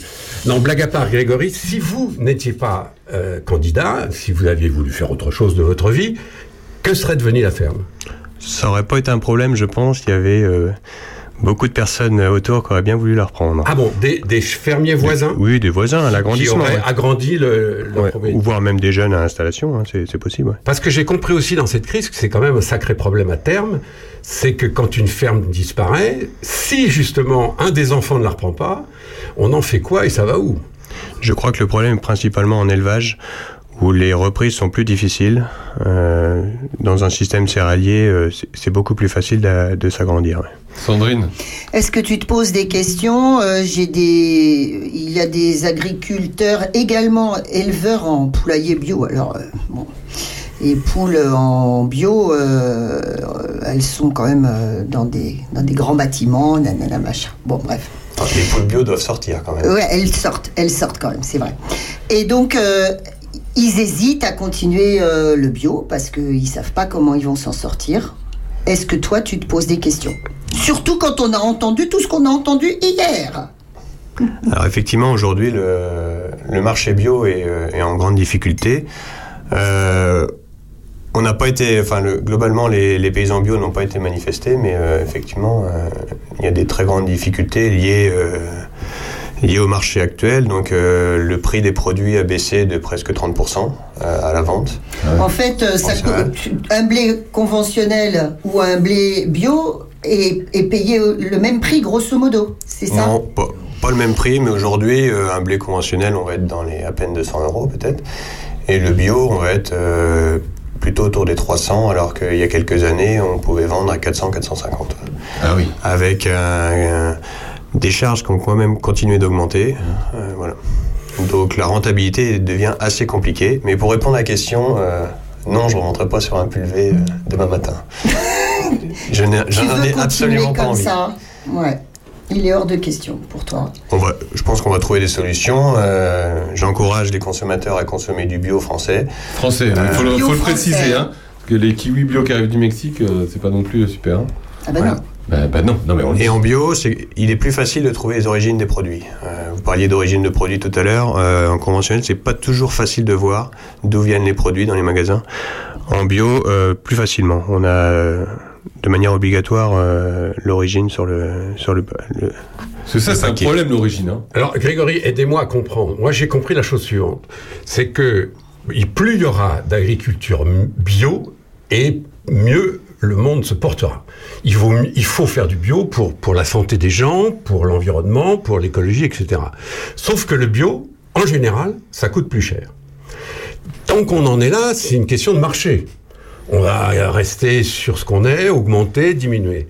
Mais j'ai compris aussi que vous receviez, tous les agriculteurs bio reçoivent aussi, enfin tous les agriculteurs en général, reçoivent des consignes euh, venant notamment des instances européennes en disant il faut faire plus de bio. Et bon, très bien sur le papier, mais si on n'arrive pas à le vendre, on fait comment? Les, les politiques sont souvent euh, déconnectées du, du marché. Alors effectivement, on a des incitations financières à la conversion. Euh, Aujourd'hui, les, les filières sont à peine assez soutenues pour, euh, pour passer le- la, la crise actuelle. Ouais. Parce que la question étant que si vous vendez de- de- du bio au prix du marché, au prix du marché, et que ça vous rapporte, tant mieux. Mais si vous êtes obligé de demander des subventions sur le bio que vous vendez, là, on part dans une dérive qui est évidemment malsaine, parce que les, les, les paysans, ils sont pas là pour être subventionnés, ils, sont, là pour tous vendre. subventionnés, Bernard. Et, sauf si, c'est- eh ben, c'est ce que je suis en train de dire. C'est quand même malsain si on subventionne de plus en plus un type d'agriculture. Bah, euh, oui, mais je que- préfère quand même subventionner euh, une agriculture vertueuse que de continuer à subventionner une agriculture, euh, bon, euh, qui a le mérite d'exister, d'accord, mais qui quand même continue à aller à, à fond, dans, dans- encore une fois, dans les pesticides, dans, dans, dans des méthodes euh, que je un peu arriérées, quoi. Oui, mais j'ai compris, moi, dans cette affaire, et j'ai entendu beaucoup de paysans dire la même chose, le paysan, il n'est pas là pour être subventionné. Il est là pour vendre sa, sa- sa production à un prix du marché à des consommateurs. Euh, parce que sinon, alors, si on en est à utiliser l'argent des impôts pour payer les agriculteurs, ça va plus. Bientôt, on sera euh, un, un Disney World géant sur le plan Ça rural. dépend quelle politique euh, on veut appliquer, mais par contre, euh, ce qui est vrai, c'est que, et ils le disent tous, que euh, s'il n'y avait pas l'Europe, euh, la plupart des fermes euh, pourraient fermer demain, euh, parce qu'en fait, le système est fait comme ça depuis De Gaulle que, en fait, euh, finalement, euh, l'agriculture et tout le système est, sous perfusion, quoi. C'est ça, hein je me trompe, Grégory euh, Est-ce que on, vous avez besoin, vous, euh, mais comme euh, les, en fait conventionné ou non conventionné, vous avez quand même besoin d'être d'être soutenu financièrement, quoi. Oui, alors on, on touche les, on touche des aides à la conversion et après par contre on a exactement les mêmes aides que les conventionnels. Ah, pareil. Le, les aides au maintien ont été supprimées il y a il y a cinq ou six ans. Ah oui, d'accord, ouais. Donc voilà, donc là par contre, c'était Mais- des aides à maintien, c'était européenne les aides ou c'était française Européen. ouais. D'accord, ah ouais. Mais effectivement, on demande que ça, hein, de vivre notre- de, de notre production. Euh, C'est c'est ce que tout le monde comprend. Oui, oui, oui, oui. Vous n'êtes pas des, des gens à qui on fait l'aumône quand même. C'est pas normal. Il y a un moment où il y a un marché Mm. et on sent bien que c'est autour de, de la définition de ce marché que, que ça coince parce qu'on on- il faut être drôlement spécialiste hein, pour euh, entrer dans, dans comment ça fonctionne, qui paye quoi, qui est subventionné par qui et à quelle euh, échéance. Surtout quand on se pose sur le plan européen. Franchement, euh, moi, je, je sors mon petit drapeau blanc et puis je demande aux gens qui savent. hein. Mais c'est- mais c'est une politique, hein, en fait. On, on a décidé que les produits alimentaires devaient être moins chers. Et donc, pour que les agriculteurs arrivent à vivre, on les subventionne. Mais on pourrait très bien ne pas avoir de subvention et avoir des produits alimentaires plus chers. Oui, euh, bah, euh, oui, bon, évidemment, il y a, il y a tout ça, euh, mais il y a d'autres paradoxes qui sont complètement dingues. Euh, un steak que, que tu vas acheter euh, bon, au supermarché, mais il va avoir fait 30 000 kilomètres avant d'arriver dans ton assiette. On se demande pourquoi. Euh, les crevettes qui sont pêchées en mer du Nord euh, partent au Maroc pour être décortiquées, et puis une fois qu'elles sont décortiquées au Maroc, elles sont bouffées par les Européens après. Non, mais c'est complètement con, ça. Il y a un problème. Tu savais ça, Bernard? Ça, ça. Mais, mais je sais qu'il y a énormément de choses comme ça. Il suffit de voir le trafic maritime. Tous, tous ces bateaux qui transportent des trucs pas clairs euh, entre l'Amérique et l'Europe ou venant d'Asie, on sait bien que dans ces bateaux, oui, bien sûr, il y a des pièces de voiture, il y a des choses comme ça, mais il y a aussi des, des tonnes et des tonnes et des tonnes de bouffe. Euh, alors on la retrouve après cette bouffe dans nos assiettes, on se dit c'est marrant ce truc-là ça a moins de goût qu'hier. Bah euh, oui, si ça arrive d'Australie, il est normal que le goût soit un peu perdu en voyage. Sandrine Et toi, Grégory, ton blé, tu fais quoi d'autre comme céréales d'ailleurs? Je fais de l'avoine, de l'orge, euh, tournesol, des févroles. euh, Donc tout est céréales en fait, tout ce que tu ou ou, euh, ou pois. Euh, tu sais exactement où ça va? Parce que particulièrement le blé. Est-ce que le, biais- le blé le blé bio, on est sûr qu'il est qu'il est- qu'il est pas après mélangé avec euh, le blé euh, Donc- conventionnel? Qu'est-ce que ça devient? Donc moi je suis adhérent d'une coopérative qui est 100% bio. Euh, je suis administrateur d'ailleurs euh, à Nitry dans Lyon. D'accord. Euh, donc on est euh, 200 adhérents regroupés euh, pour vendre euh, nos productions. Et donc on travaille à 90% avec des, des transformateurs français. Un tout petit peu d'export, alors c'est de l'export euh, proche, hein, c'est Italie, Allemagne. Euh, voilà, donc on sait, euh, on sait où vont nos produits et on est euh, adhérent de, de Biocop, Biocop euh, national. Euh, voilà, donc on est, on est représenté au conseil d'administration de Biocop. Donc on sait que nos produits se retrouvent chez Biocop. Se retrouvent vous- chez Biocop. Vous pouvez retrouver euh, nos, nos paquets. ouais. Vive Biocop. Hein. Mm. Quel boulot, hein, depuis, euh, depuis combien de décennies maintenant Biocop je, vais, je regarde Monsieur Jo parce que Monsieur Jo, alors là, c'est tout est Biocop chez Monsieur Jo. Monsieur Jo est Biocop. Ouais, euh, beaucoup moins maintenant, puisque euh, j'habitais auparavant euh, près d'un biocop et puis maintenant. Voilà. Mais le Biocop, là, non, il y a la ferme. Tu vas à la ferme, c'est encore mieux que Ouais, Biocop. c'est encore Ouais, mieux. moi, je voudrais revenir deux Ouais, secondes aussi sur nos fameux relayeurs qui sont euh, gentils comme tout et qui sont venus ici, qui nous ont expliqué qu'ils travaillent euh, pratiquement gratuitement. Hum. Et qui ne prennent pas de, de bénéfices sur ce qu'ils vendent, parce Ah. que sinon ce serait encore beaucoup plus cher. On le rappelle, les relayeurs, c'est simplement, simplement, ça paraît simple, un magasin qui regroupe ben, des produits euh, qui viennent de, de pas trop loin, que ce soit de la viande, des céréales, des, des pâtes, des œufs, du fromage, etc. Donc voilà, c'est un, un marché de pro- comme si c'était un marché de producteurs, Voilà, mais sans voilà. magasin. Et puis alors il y a d'autres choses qui me qui, qui, sont- enfin, qui sont pas du tout connues euh, du public. Moi j'ai une amie qui est vétérinaire euh, à l'Europe, elle est à Bruxelles. C'est elle qui fait certains décrets, certaines lois vétérinaires sur le transport des animaux, entre autres, mais pas que. Et elle m'explique, quand je vais la voir euh, à Bruxelles, que euh, ce sont des magouilles entre certains pays européens, et qu'un pays européen va dire, bah, écoute, moi je veux bien recevoir tel produit, si tu prends les miens, même s'ils sont pas bio, même s'ils sont euh, avec des pesticides, mais si tu fais pas ça, euh, j'accepte pas. Donc c'est aussi ce genre de choses, hein, il faut savoir. Ouais, c'est si vous voulez de ce produit, prenez celui-là, quoi. Voilà. Alors ça, c'est un peu la définition du commerce. Ouais. Ça fait environ 100 000 ans que c'est comme ça. Ouais, mais enfin là c'est Euh, c'est de la mafia. Pardon, mais c'est, je te passe le sel, tu me passes le rutabaga, je te vends mon truc moins cher et t'en- et- et- et Oui, non, t'embauches ma, attends, ma attends, là je suis pas d'accord avec toi parce que là on parle de produits qui sont dégueulasses d'un côté et bons de l'autre. Alors non. Et puis on parle de lobby. Oui, Oui, mais on parle pas des mêmes produits, pardon. Qu'est-ce que c'est justement Club Commerce? C'est moi je fais tel produit, toi tu fais tel autre. Et donc on peut pas comparer les deux. Ça m'intéresse d'avoir le tien, ça t'intéresse d'avoir le mien, et on fait commerce. Qu'est-ce que c'est que les grands Non, accords entre l'Europe et le Chili, entre la Nouvelle-Zélande, etc. C'est exactement ça. Pourquoi, par exemple, l'Allemagne, qui est quand même le, le pays comparable à la France depuis toujours en toi, en grandeur, en richesse, etc.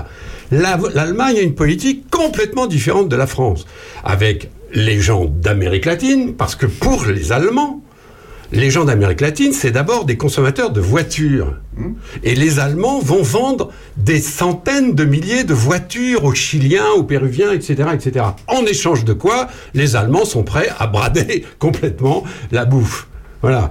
Et nous, la France, on dit ah non, ça c'est pas possible. Même au prix de notre industrie automobile, on va pas brader la bouffe, on va pas larguer complètement la bouffe, parce que c'est ça le jeu. Ah, On, on fait un accord avec le Chili, tu achètes mes voitures, je t'achète tes, tes- tes- tes produits merdiques. Oui. Euh, bah, c'est quand même ça, comme ça que ça marche. Ben oui, mais enfin c'est. Alors c'est- que, que ça soit euh, agaçant, insupportable, c'est une Bah, chose. Et on comprend très bien que les agriculteurs qui fabriquent les mêmes produits qu'au Chili, mais qui eux ont, f- ont- ont- ont, Pas les euh, mêmes. font bio, font euh, des choses formidables, etc. On, on comprend qu'ils fassent la gueule. hein. Ben, bien sûr. Oui, mais en France, on fait pareil quand on va vendre des rafales. Il revient quoi en contrepartie? Euh, encore une fois, c'est évident, bien sûr. Des, des poulets, alors pas ukrainiens pour le coup, parce que c'est pas les. Mais les, le commerce international, c'est ça. C'est pour ça que je parlais tout à l'heure du mondialisme. Parce que dans les années 70-80, on a un peu découvert ça, c'est-à-dire que les frontières se sont baissées, baissées, baissées, afin justement que le commerce international euh, se développe. Et soyons clairs, heureusement, pour tout le monde. D'abord, heureusement pour le tiers-monde, entre parenthèses, mais heureusement aussi pour les producteurs français, par exemple, qui peuvent du coup vendre beaucoup plus aux Chinois, aux Thaïlandais, aux Polonais et aux Chiliens. L'exportation d'un pays qui produit, c'est quand même très important. Donc, a priori, tout le monde doit s'y retrouver. Sauf qu'on se rend compte là, là, en ce moment, que ça commence à coincer de partout. Parce que justement, je te passe le sel, tu me passes le rutabaga. Oui, mais ton rutabaga, il me, merde. il me fait vomir. Prochaine étape, les, les européennes, là. Tout, tout- tout ce débat va jouer là-dessus. Ah oui, alors ça, ça, évidemment, on va voir les, les deux prochaines étapes, c'est ça. Il y a le salon de l'agriculture, qui va permettre probablement de faire un peu le point sur tout ce qu'on vient d'avoir là pendant deux jours, euh, des listes incroyables de plans, de trucs, de projets, etc. c'est probablement dans un mois qu'on va pouvoir dire bon ben voilà euh, on, on, comment, on- voilà on a la on a la fiche complète euh, le, le calendrier etc ça c'est le salon de l'agriculture. Il faut l'espérer parce que le salon de l'agriculture c'est une magnifique fête qui réconcilie pendant quelques jours l'urbain et le rural. Hein. C'est, un truc de fou, le salon de l'agriculture. Moi, j'y suis allé à chaque fois que j'ai pu, et j'ai même eu l'honneur, il y a quelques années, de représenter la Bourgogne au moment où la, la Bourgogne avait le stand de, de, de je sais plus comment ça s'appelait. euh, euh, euh, on était les, les rois du salon de l'agriculture, et euh, c'était génial. On voyait la, la- la France entière qui défilait voir les produits bourguignons. C'était formidable. C'est formidable le salon de l'agriculture, Euh, Sandrine. J'ai quand même une question, Euh, comment ils sont représentés euh, les produits bio euh, Est-ce que, euh, est-ce que justement cette jolie fête, euh, euh, donc de comment t'appelles ça, Salon le de salon de l'agriculture. est-ce que c'est représentatif? Est-ce qu'il y a une place pour nos produits bio ou pas? Oui, alors j'ai j'ai pas les informations exactes, mais euh, oui, on doit être représenté Quand même, dans d'accord. certains oui. oui. Oui, les régions sont représentées, les différentes cultures sont représentées, bien sûr. Ah non, c'est, franchement, si nos auditeurs, si vous n'êtes jamais allé au salon de l'agriculture, allez-y une fois, allez-y une fois. Il faut aller passer une journée dans sa vie au salon de l'agriculture. Là, vous allez comprendre, vous allez toucher du doigt ce côté irrationnel de l'agriculture en France. C'est pas une industrie comme les autres. C'est quelque chose qui engage beaucoup plus la vie d'abord, parce qu'on est constamment avec des animaux, avec des choses qui vivent. Donc déjà, ça, ça impressionne les, les- les- les urbains. Et puis, et puis, c'est l'avenir de nos paysages, de notre culture, de la vie de nos villages, de nos régions, etc. C'est- C'est vraiment un enjeu colossal et il faut y aller une fois. Moi, je trouve que c'est très artificiel. euh, j'étais, pour te dire, j'étais euh, hôtesse. Ah oui, elle était Alors, hôtesse. T'inquiète pas, je l'ai fait, le salon de l'agriculture à gogo quand j'étais étudiante. Je trouve ça très, euh, très hors sol et je sais pas justement si c'est très. A le mérite d'être là. Qu'est-ce que t'en penses, Grégory? Et on- Qu'est-ce que et ça on a nous quand même- apporte, le salon de l'agriculture? Bon, ça permet effectivement de réconcilier la ville et la campagne. Oui. Mais nous, nous qui habitons à la campagne, on peut, on peut aussi aller voir nos agriculteurs euh, dans leur ferme et Voilà. voir comment ils travaillent et on- discuter on- avec eux. On peut évidemment rêver de ça, mais profitons de cette occasion qui existe. Franchement, s'il n'y avait pas le salon de l'agriculture, il manquerait quelque chose quand même hein, dans, dans la vie de, de nos campagnes, etc. Donc, avec toutes les réserves qu'on peut avoir, franchement, allez-y, passe- allez passer une journée au salon de l'agriculture. Franchement, d'abord, vous allez découvrir des tas de trucs, parce qu'il y a des choses incroyablement modernes aussi, des, des, des produits, des, des outils, des trucs incroyables. Il y a une richesse d'animaux absolument exceptionnelle, parce que bien sûr, les, les, les, les- agriculteurs qui vont au salon à Paris, ils amènent leurs bêtes les plus magnifiques, elles sont soignées, etc. C'est un vrai spectacle. Et c'est magnifique. Moi, je me rappelle, le matin, avant l'ouverture du salon, on voit tous les paysans avec leurs bêtes qui vont les, les nettoyer, les, les, les faire manger, etc., les brosser pendant des heures. Franchement, c'est un spectacle euh, extraordinaire. Bernard, on parlait des européennes, à 4 mois des européennes. Est-ce que euh, ce mouvement n'aurait pas été récupéré euh, par certains Alors- politiques et mouvements? Tout le monde a essayé de récupérer. Faut, faut être clair. C'est d'ailleurs un peu les politiques sont tous comme ça. C'est logique que quand, quand vous faites de la politique, il y a un événement colossal comme ça qui se passe dans le pays, ben, vous allez essayer de récupérer le coup, de vous inscrire dans la, démarche. C'est normal, ça. C'est pas, c'est pas scandaleux. C'est scandaleux quand on commence à en faire une espèce de récupération mensongère, excessive. Et bon, sans viser personne, on a quand même vu Madame Le Pen en- au volant d'un tracteur. Je, je veux bien, euh, je veux bien. J'ai le plus grand respect pour les femmes qui conduisent des tracteurs. Bon, là, euh, bon. Sauf que regardez ce week-end euh, dans le Figaro Magazine, qui publie comme euh, tous les mois un, un- un- un sondage extrêmement bien fait. C'est pas parce que c'est le Figmag, hein, c'est parce que vraiment le sondage est très important. Aujourd'hui, la personnalité politique qui vient en tête de toutes en France s'appelle Marine Le Pen. Ce qui veut dire quoi? Ça veut dire que les prochaines européennes vont être très impactées par ça, et on sait que c'est Jordan Bardella qui conduit la liste du Rassemblement national en juin. Eh ben, il ne faut pas être un grand astrologue pour comprendre qu'il va faire un score exceptionnel. Ensuite, n'oublions pas quand même que nous sommes dans une république qui change de président assez régulièrement, et que le coup d'après, actuellement, Marine Le Pen est favorite. Peut-être pas euh, non plus euh, dire oui, tout ça, c'est des rêves, les sondages, tout ça. Non, non, non, non. Attendez, on est dans une période qui est quand même très, très, très, très importante. Alors, on se dit, bah oui, mais là, justement, il y a Gabriel Attal, le jeune Premier ministre, brillantissime, qui, etc., qui marque des points. Et en effet, il marque des points. Mais il est le seul. Parce que quand on regarde les trois sondages parus à la veille de ce week-end, là, on se rend compte que oui, Gabriel Attal est très haut dans les sondages par rapport aux autres hommes politiques, il est vraiment très haut. Mais le reste, ça suit pas. La Macronie, comme on dit, les partis qui sont au pouvoir, etc., ne bougent pas. Or, le prochain duel politique, c'est clair, le prochain baromètre, c'est les européennes, où il y aura d'abord le Rassemblement national et la Macronie. D'ailleurs, on ne Eh connaît ben, toujours pas les têtes de liste. euh, on ne sait toujours pas la qui- majorité. hein. qui, va entraîner la Macronie, ce qui est quand même un peu embêtant. Alors, euh, voilà, je voulais dire ça parce que, mine de rien, ça, ça fait bouger les choses et il faut pas non plus euh, se réveiller dans trois ans en disant Ah bon, Marine Le Pen va être présidente de la République Non, non. Là, actuellement, c'est l'hypothèse numéro un, c'est le scénario numéro un. Donc, il faut pas, il faut pas euh, rigoler avec ça. Alors, n'oublions pas aussi, si j'ai encore deux minutes, que euh, on a beaucoup parlé d'Europe, et l'Europe, on n'en a pas parlé seulement euh, en termes agricoles cette semaine. Il y a eu quand même un événement cette semaine. C'est que euh, les Européens, c'est-à-dire nous, hein, les 27 pays, dont la France, ont débloqué 50 milliards d'euros, 50 milliards d'euros pour aider l'Ukraine attaquée par la Russie. Euh, c'est une somme énorme, mais enfin, vous savez, dans une guerre, finalement, c'est pas grand-chose. Ça permet là-bas de payer les fonctionnaires, de faire en sorte que le pays tourne, etc. Hein. C'est pas pour acheter des armes, ça. Et ce qui est important surtout, c'est que les Européens ont débloqué cette somme pour les Ukrainiens, alors que les Américains peuvent plus faire. Les Américains sont bloqués sur ce plan-là. Pourquoi je souligne ça? C'est pas pour le détail de la guerre, ils vont faire ceci et cela. Non, c'est que on sent bien que en Amérique, ça coince. Non seulement l'aide à l'Ukraine, mais l'attention pour l'Europe. On sent bien que quand M. Trump sera élu en novembre président des États-Unis, on va changer de monde.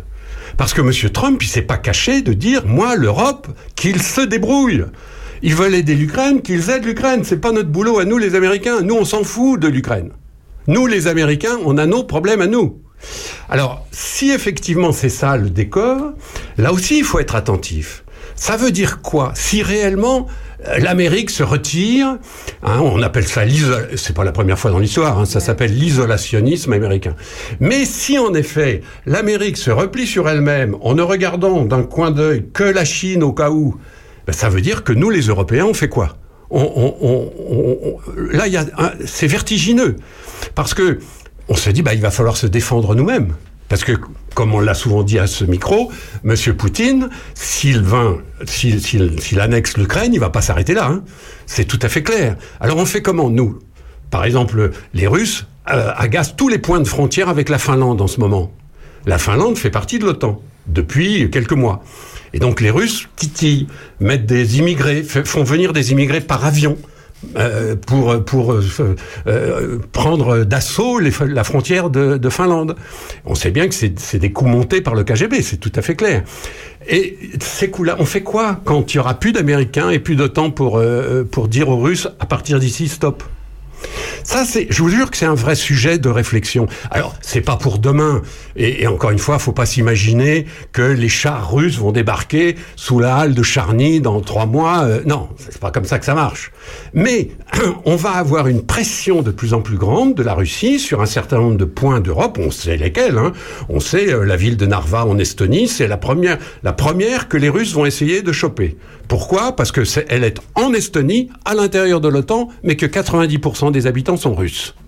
Donc c'est typiquement l'endroit où les Russes vont pouvoir euh, faire un, petit peu de barouf. Sauf que tout ça, ça nous dit, mais nous les Français, mais c'est vrai de la moitié des Européens, on n'a rien changé à nos affaires. hein. On n'a pas augmenté le budget euh, militaire, on n'a pas ressuscité le service national. Au fond, euh, on, croise les doigts et puis on se dit pourvu que ça se passe bien. Euh, c'est là qu'il va falloir que les Européens, un par un, commencent à se dire on fait quoi? Parce que si les Américains sont plus là pour nous défendre, on fait comment? Il va bien falloir réfléchir à ça. Alors, je je, je veux pas euh, aller trop loin sur ce sujet-là, mais je dis voilà, c'est une réflexion qu'il va falloir avo- avoir assez vite maintenant. Si l'Europe peut pas se défendre et si elle est attaquée, on fait comment? Le monde entier aujourd'hui, il y a euh, 15, 16 conflits. Alors nous, on a eu de la chance. Nous, les, les habitants de Charny, les Français et toute une partie de l'Europe, on a eu une chance incroyable. Depuis qu'on a fait l'Europe, on n'a pas eu de guerre. Mais attention, hein, on est les seuls. Hein. Faut pas croire que le monde tourne de plus en plus tranquillement et que c'est les bisounours qui nous commandent. Hein. Ça serait une erreur. Donc voilà, moi je, je, je dis ça. Il faut qu'on en parle. Il faut qu'on ait un vrai débat national. Il faut que les choses soient prises avec. euh, C'est pas la peine de s'engueuler sur des sujets là comme ça, par exemple. Moi, ça m'énerve quand à la télé on entend tout de suite l'un qui dit le contraire de l'autre et qui finissent par s'insulter. C'est pas comme ça qu'on va défendre le pays.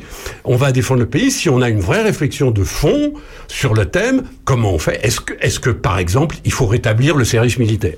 Honnêtement, j'en sais rien. J'ai pas réfléchi au sujet, mais peut-être. Il faut simplement y réfléchir et se donner les moyens de le faire. Est-ce qu'il faut augmenter le budget euh, proprement d'armement? Franchement, j'en sais rien. C'est très compliqué à savoir. Mais il faut au moins qu'on en parle et qu'on y réfléchisse. Voilà ce que, ce que je voulais simplement dire. On y reviendra sûrement dans les mois qui viennent. Mais ça me paraît quand même une réflexion importante. Sandrine. Je voudrais parler aux spécialistes du Vatican maintenant. Est-ce que, monsieur spécialiste du Vatican, est-ce que vous êtes au courant que euh, il y a deux petits Français qui sont qui ont été euh, accueillis par le pape il y a une semaine ou deux? Euh, Il y en a un qui est réalisateur, il s'appelle Damien Boyer, et l'autre euh, qui est ecclésiastique, qui était curé, qui s'appelle le Père Paul. Il a été le curé de Châteaurenard, il est maintenant curé de Gien, et tous les deux ont été invités pour le film, un documentaire extraordinaire qui est passé au Vox à plusieurs reprises. Et moi qui suis athée, j'ai été très touchée par ce documentaire parce qu'il est très très humain. Il s'appelle Sacerdoce et qui suivait le, le, le parcours euh, de, de cinq curés tout à fait différents euh, à travers le monde. Euh, quatre en France et et un, euh, un en Asie. C'était voilà. Et ils ont été accueillis par le pape et le pape a vu le documentaire. Il les a évidemment félicités. Donc voilà, moi j'en suis fière parce que ce sont des amis et c'était c'est une très belle histoire. Et ben voilà, ça clôture le quart d'heure de l'actu. Merci Bernard. On Merci à reviendra vous. évidemment sur tous ces, ces sujets. Merci Grégory pour euh, euh, pour tous ces oui pour euh, pour avoir participé. C'était pas prévu, hein, on le précise. hein, C'était pas Oui, prévu. c'est vraiment chouette. C'est vraiment chouette. À tout de suite euh, après Bernard euh, Lavillier, évidemment. Notre Bernard après Bernard. Et après Lavillier, Bernard Lavillier, il y aura Monsieur Jo qui nous joue de la crevette. Vous êtes toujours sur Opus. À tout de suite. J'entends le cœur du monde battre de plus en plus fort, celui des multitudes et de la solitude.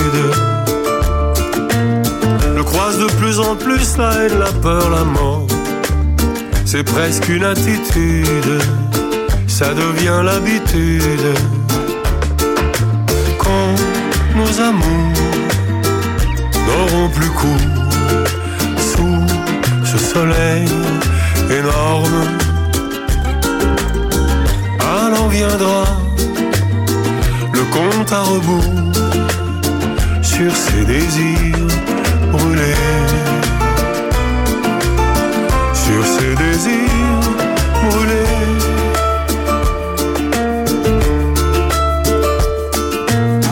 La tête du dictateur, la tête du fusilleur, toujours en embuscade dans les rues de Bagdad. Si la démocratie peut tomber en dix heures, si les banques surnagent, attendant le naufrage,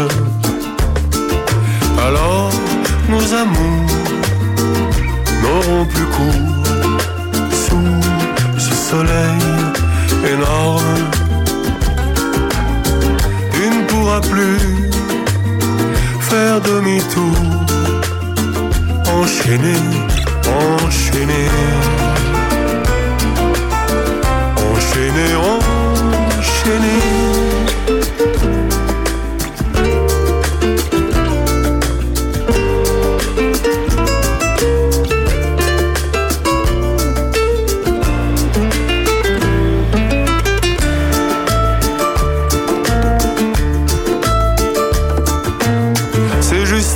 la guerre, on est dans l'entre-deux.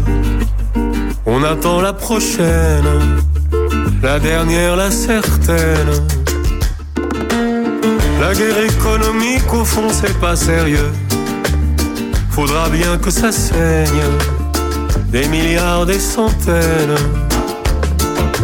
Quand nos amours n'auront plus cours sous ce soleil énorme, alors viendra le compte à rebours sur ces désirs. Alors viendra le compte à rebours sur ces désirs brûlés. Sur ces désirs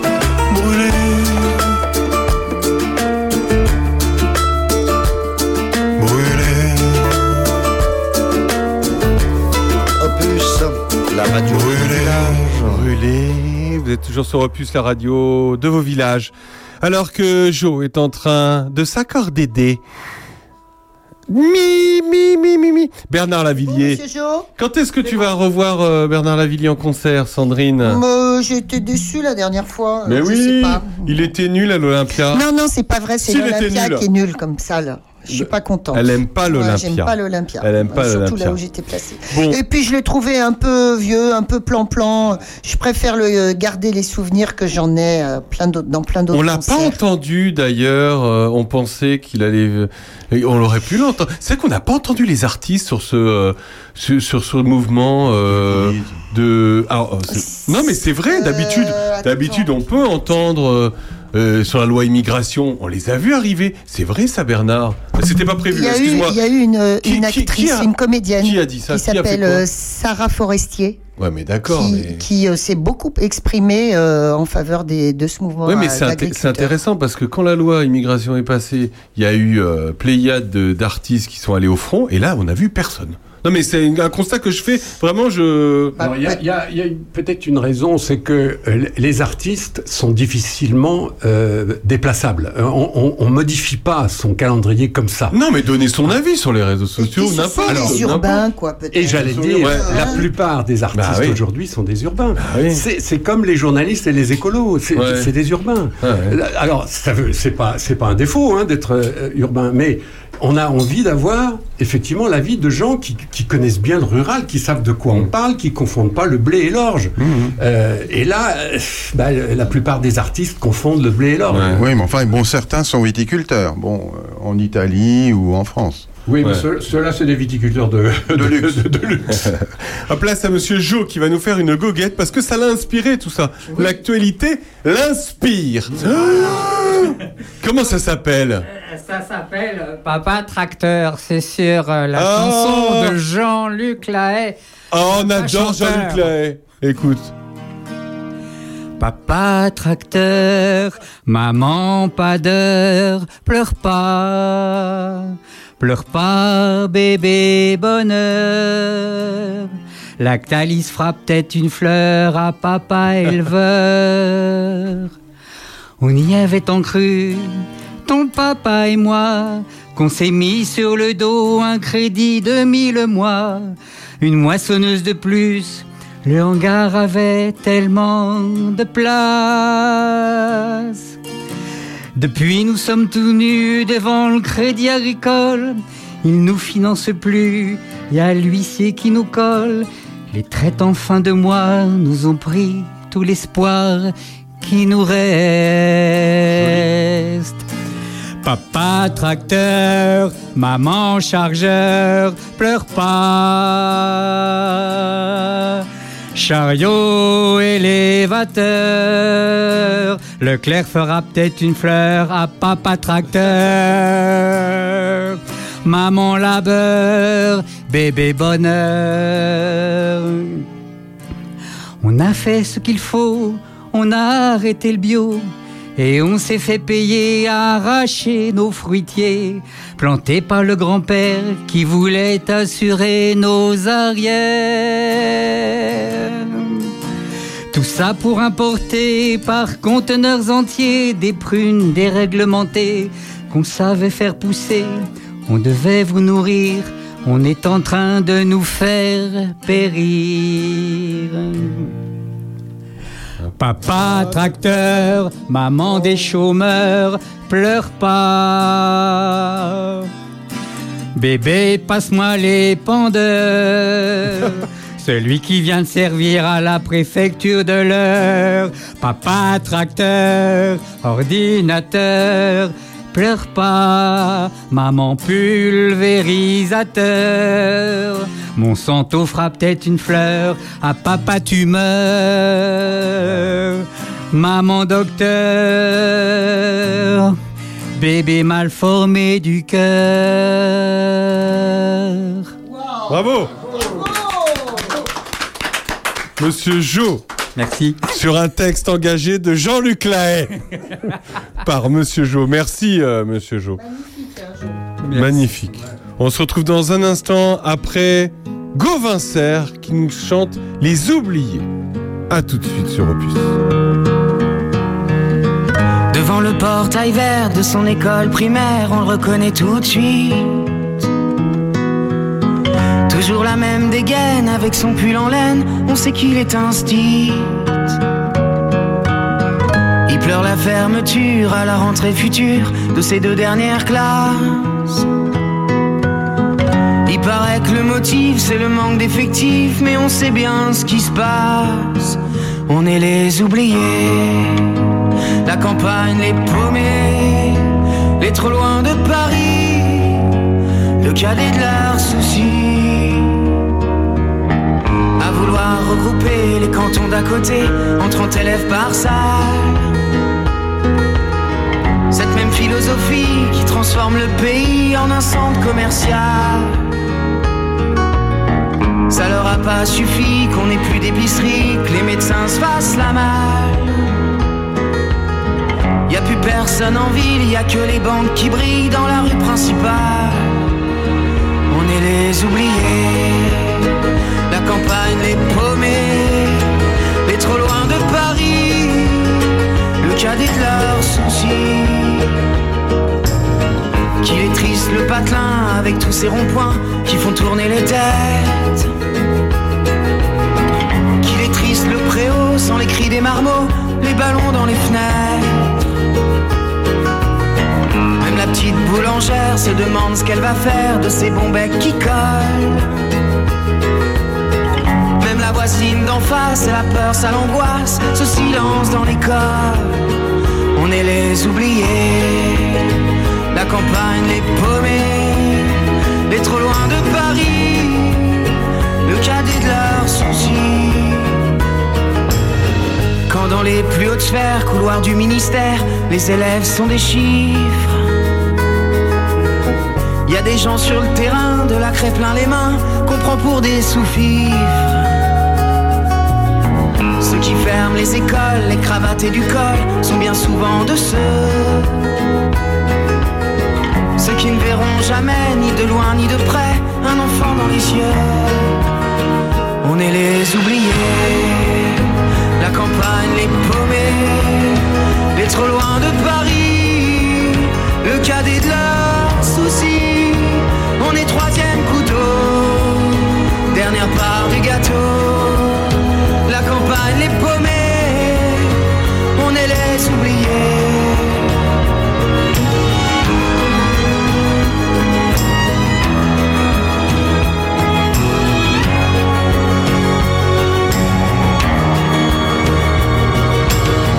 Devant le portail vert de son école primaire, il y a l'instit du village. Sa vie des gamins, leur construire un lendemain, il doit tourner la page. On est les oubliés. Opus, la radio de nos villages. La radio de nos villages avec euh, Gauvin Serre, les oubliés. Bah, il parle de nous, en fait, hein, tout simplement. hein. Il parle de nous, les, les gens qui habitons à la campagne.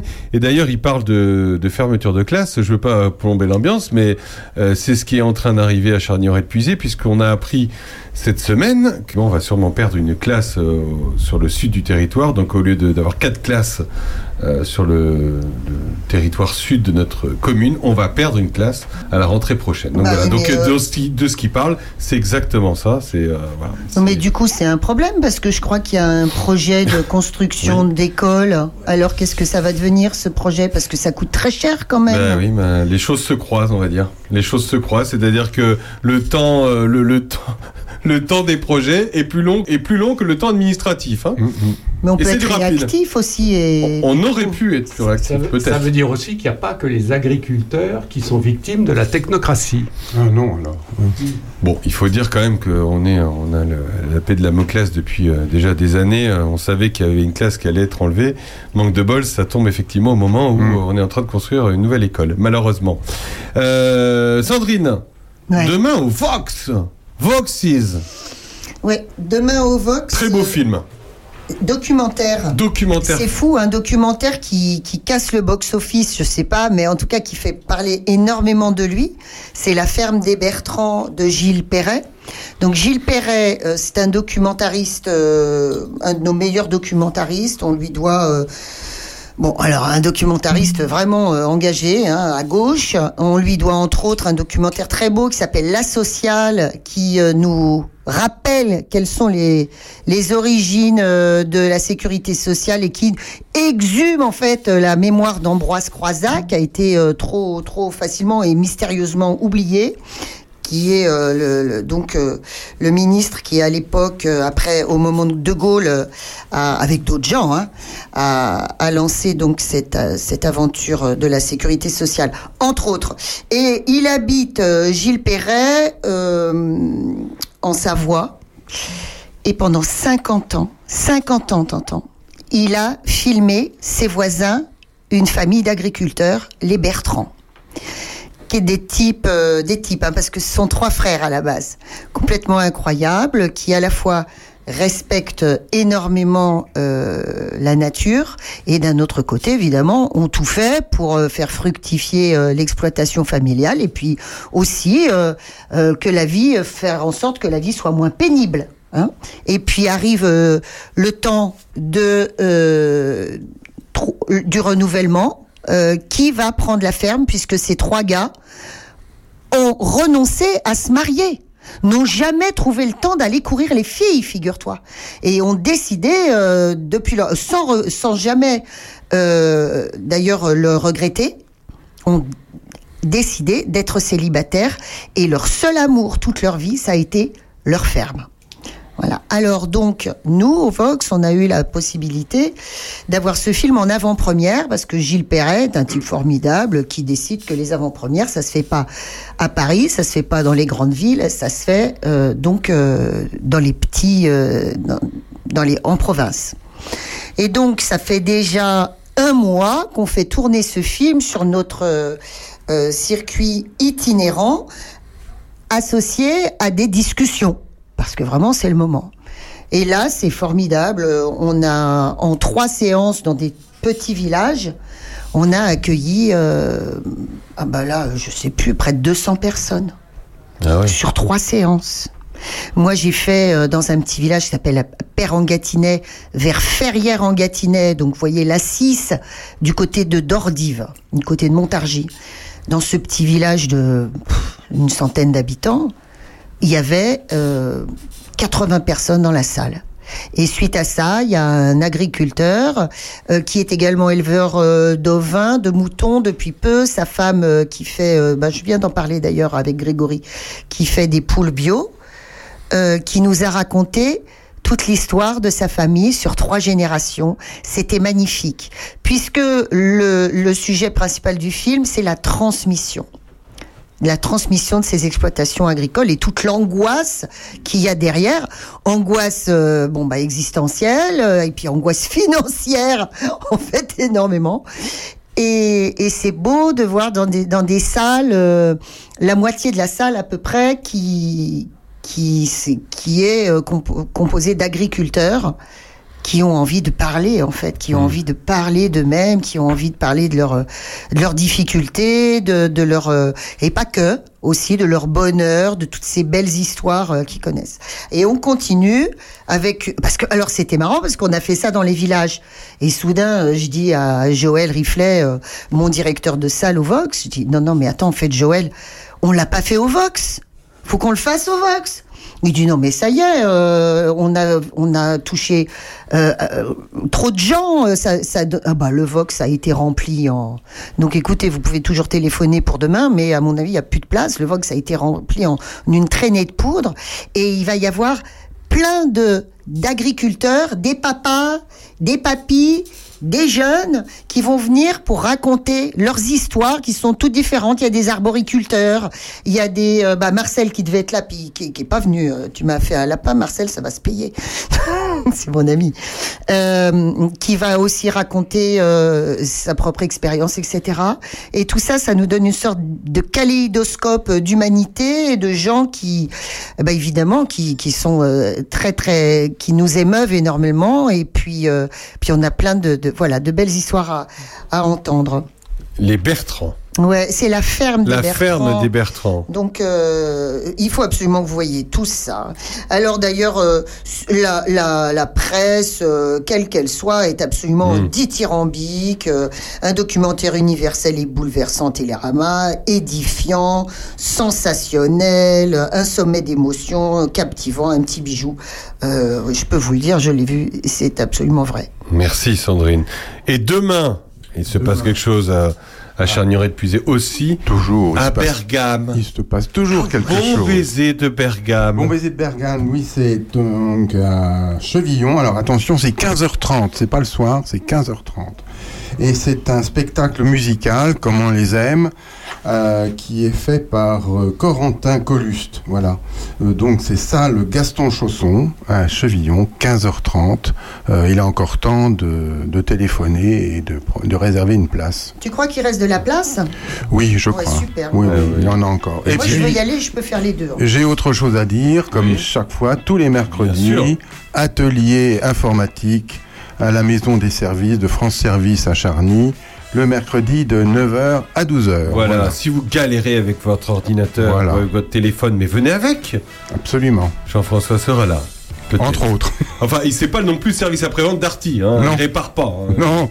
Et voilà, il, éduque. Alors, euh, moi, je voudrais revenir sur un film que j'ai vu euh, Oui. à Chevillon aussi, qui s'appelle Chasse gardée. Ah, à mourir de rire. À mourir de rire, mais euh, le fond est assez sérieux, mine de rien, puisque c'est euh, la bataille entre les, les, les non les non chasseurs Les néo-ruraux et les chasseurs. et les chasseurs, mais surtout euh, ce qui se passe, c'est que au début, les arrivants, les nouveaux arrivants sont, sont loués de toutes parts parce qu'ils ont des enfants et que grâce à ces enfants, l'école ne ferme pas. Voilà. Ah bah, bah tiens, c'est peut-être la solution. Voilà. Alors, euh, ça passe au Vox en ce moment, aussi, ouais. et alors on est obligé, on refuse, on refuse des spectateurs Ah qui repassent, euh, qui repartent furieux, et donc on est obligé de rajouter des, des séances. Le type qui a fait ça, ce réalisateur, il a fait les Baudins. Ah oui, c'est ça. Alors, je vais te dire, il y en a un qui ont du talent pour faire des films ultra euh, populaires. C'est le genre de film qui marche absolument pas. euh, dans les grandes villes, Hmm. tiens pour le coup c'est vraiment du cinéma pour les ruraux. Mais oui, c'est pour nous, parce qu'on se reconnaît, bien sûr. Ouais. Merci à tous de nous avoir écoutés encore une fois. Sans- Merci Sandrine. Merci Monsieur Jo. Merci Bernard. Le comte Bercy. Jean-François Farion. On se Mais de retrouve la semaine merci. prochaine. À la C'est semaine prochaine. Oh, vivement, il va falloir attendre toute une semaine. Voilà. Et la semaine prochaine, si vous êtes adhérent au puce, on a l'Assemblée Générale à 18h. Salle des banquiers, vendredi prochain. Vendredi, Et puis quand on n'est pas, 9. adhé- quand on n'est pas adhérent, on peut venir, Oui. écouter et adhérer. Oui. Voilà. Oui, monsieur. À la semaine prochaine. Bon week-end à tous.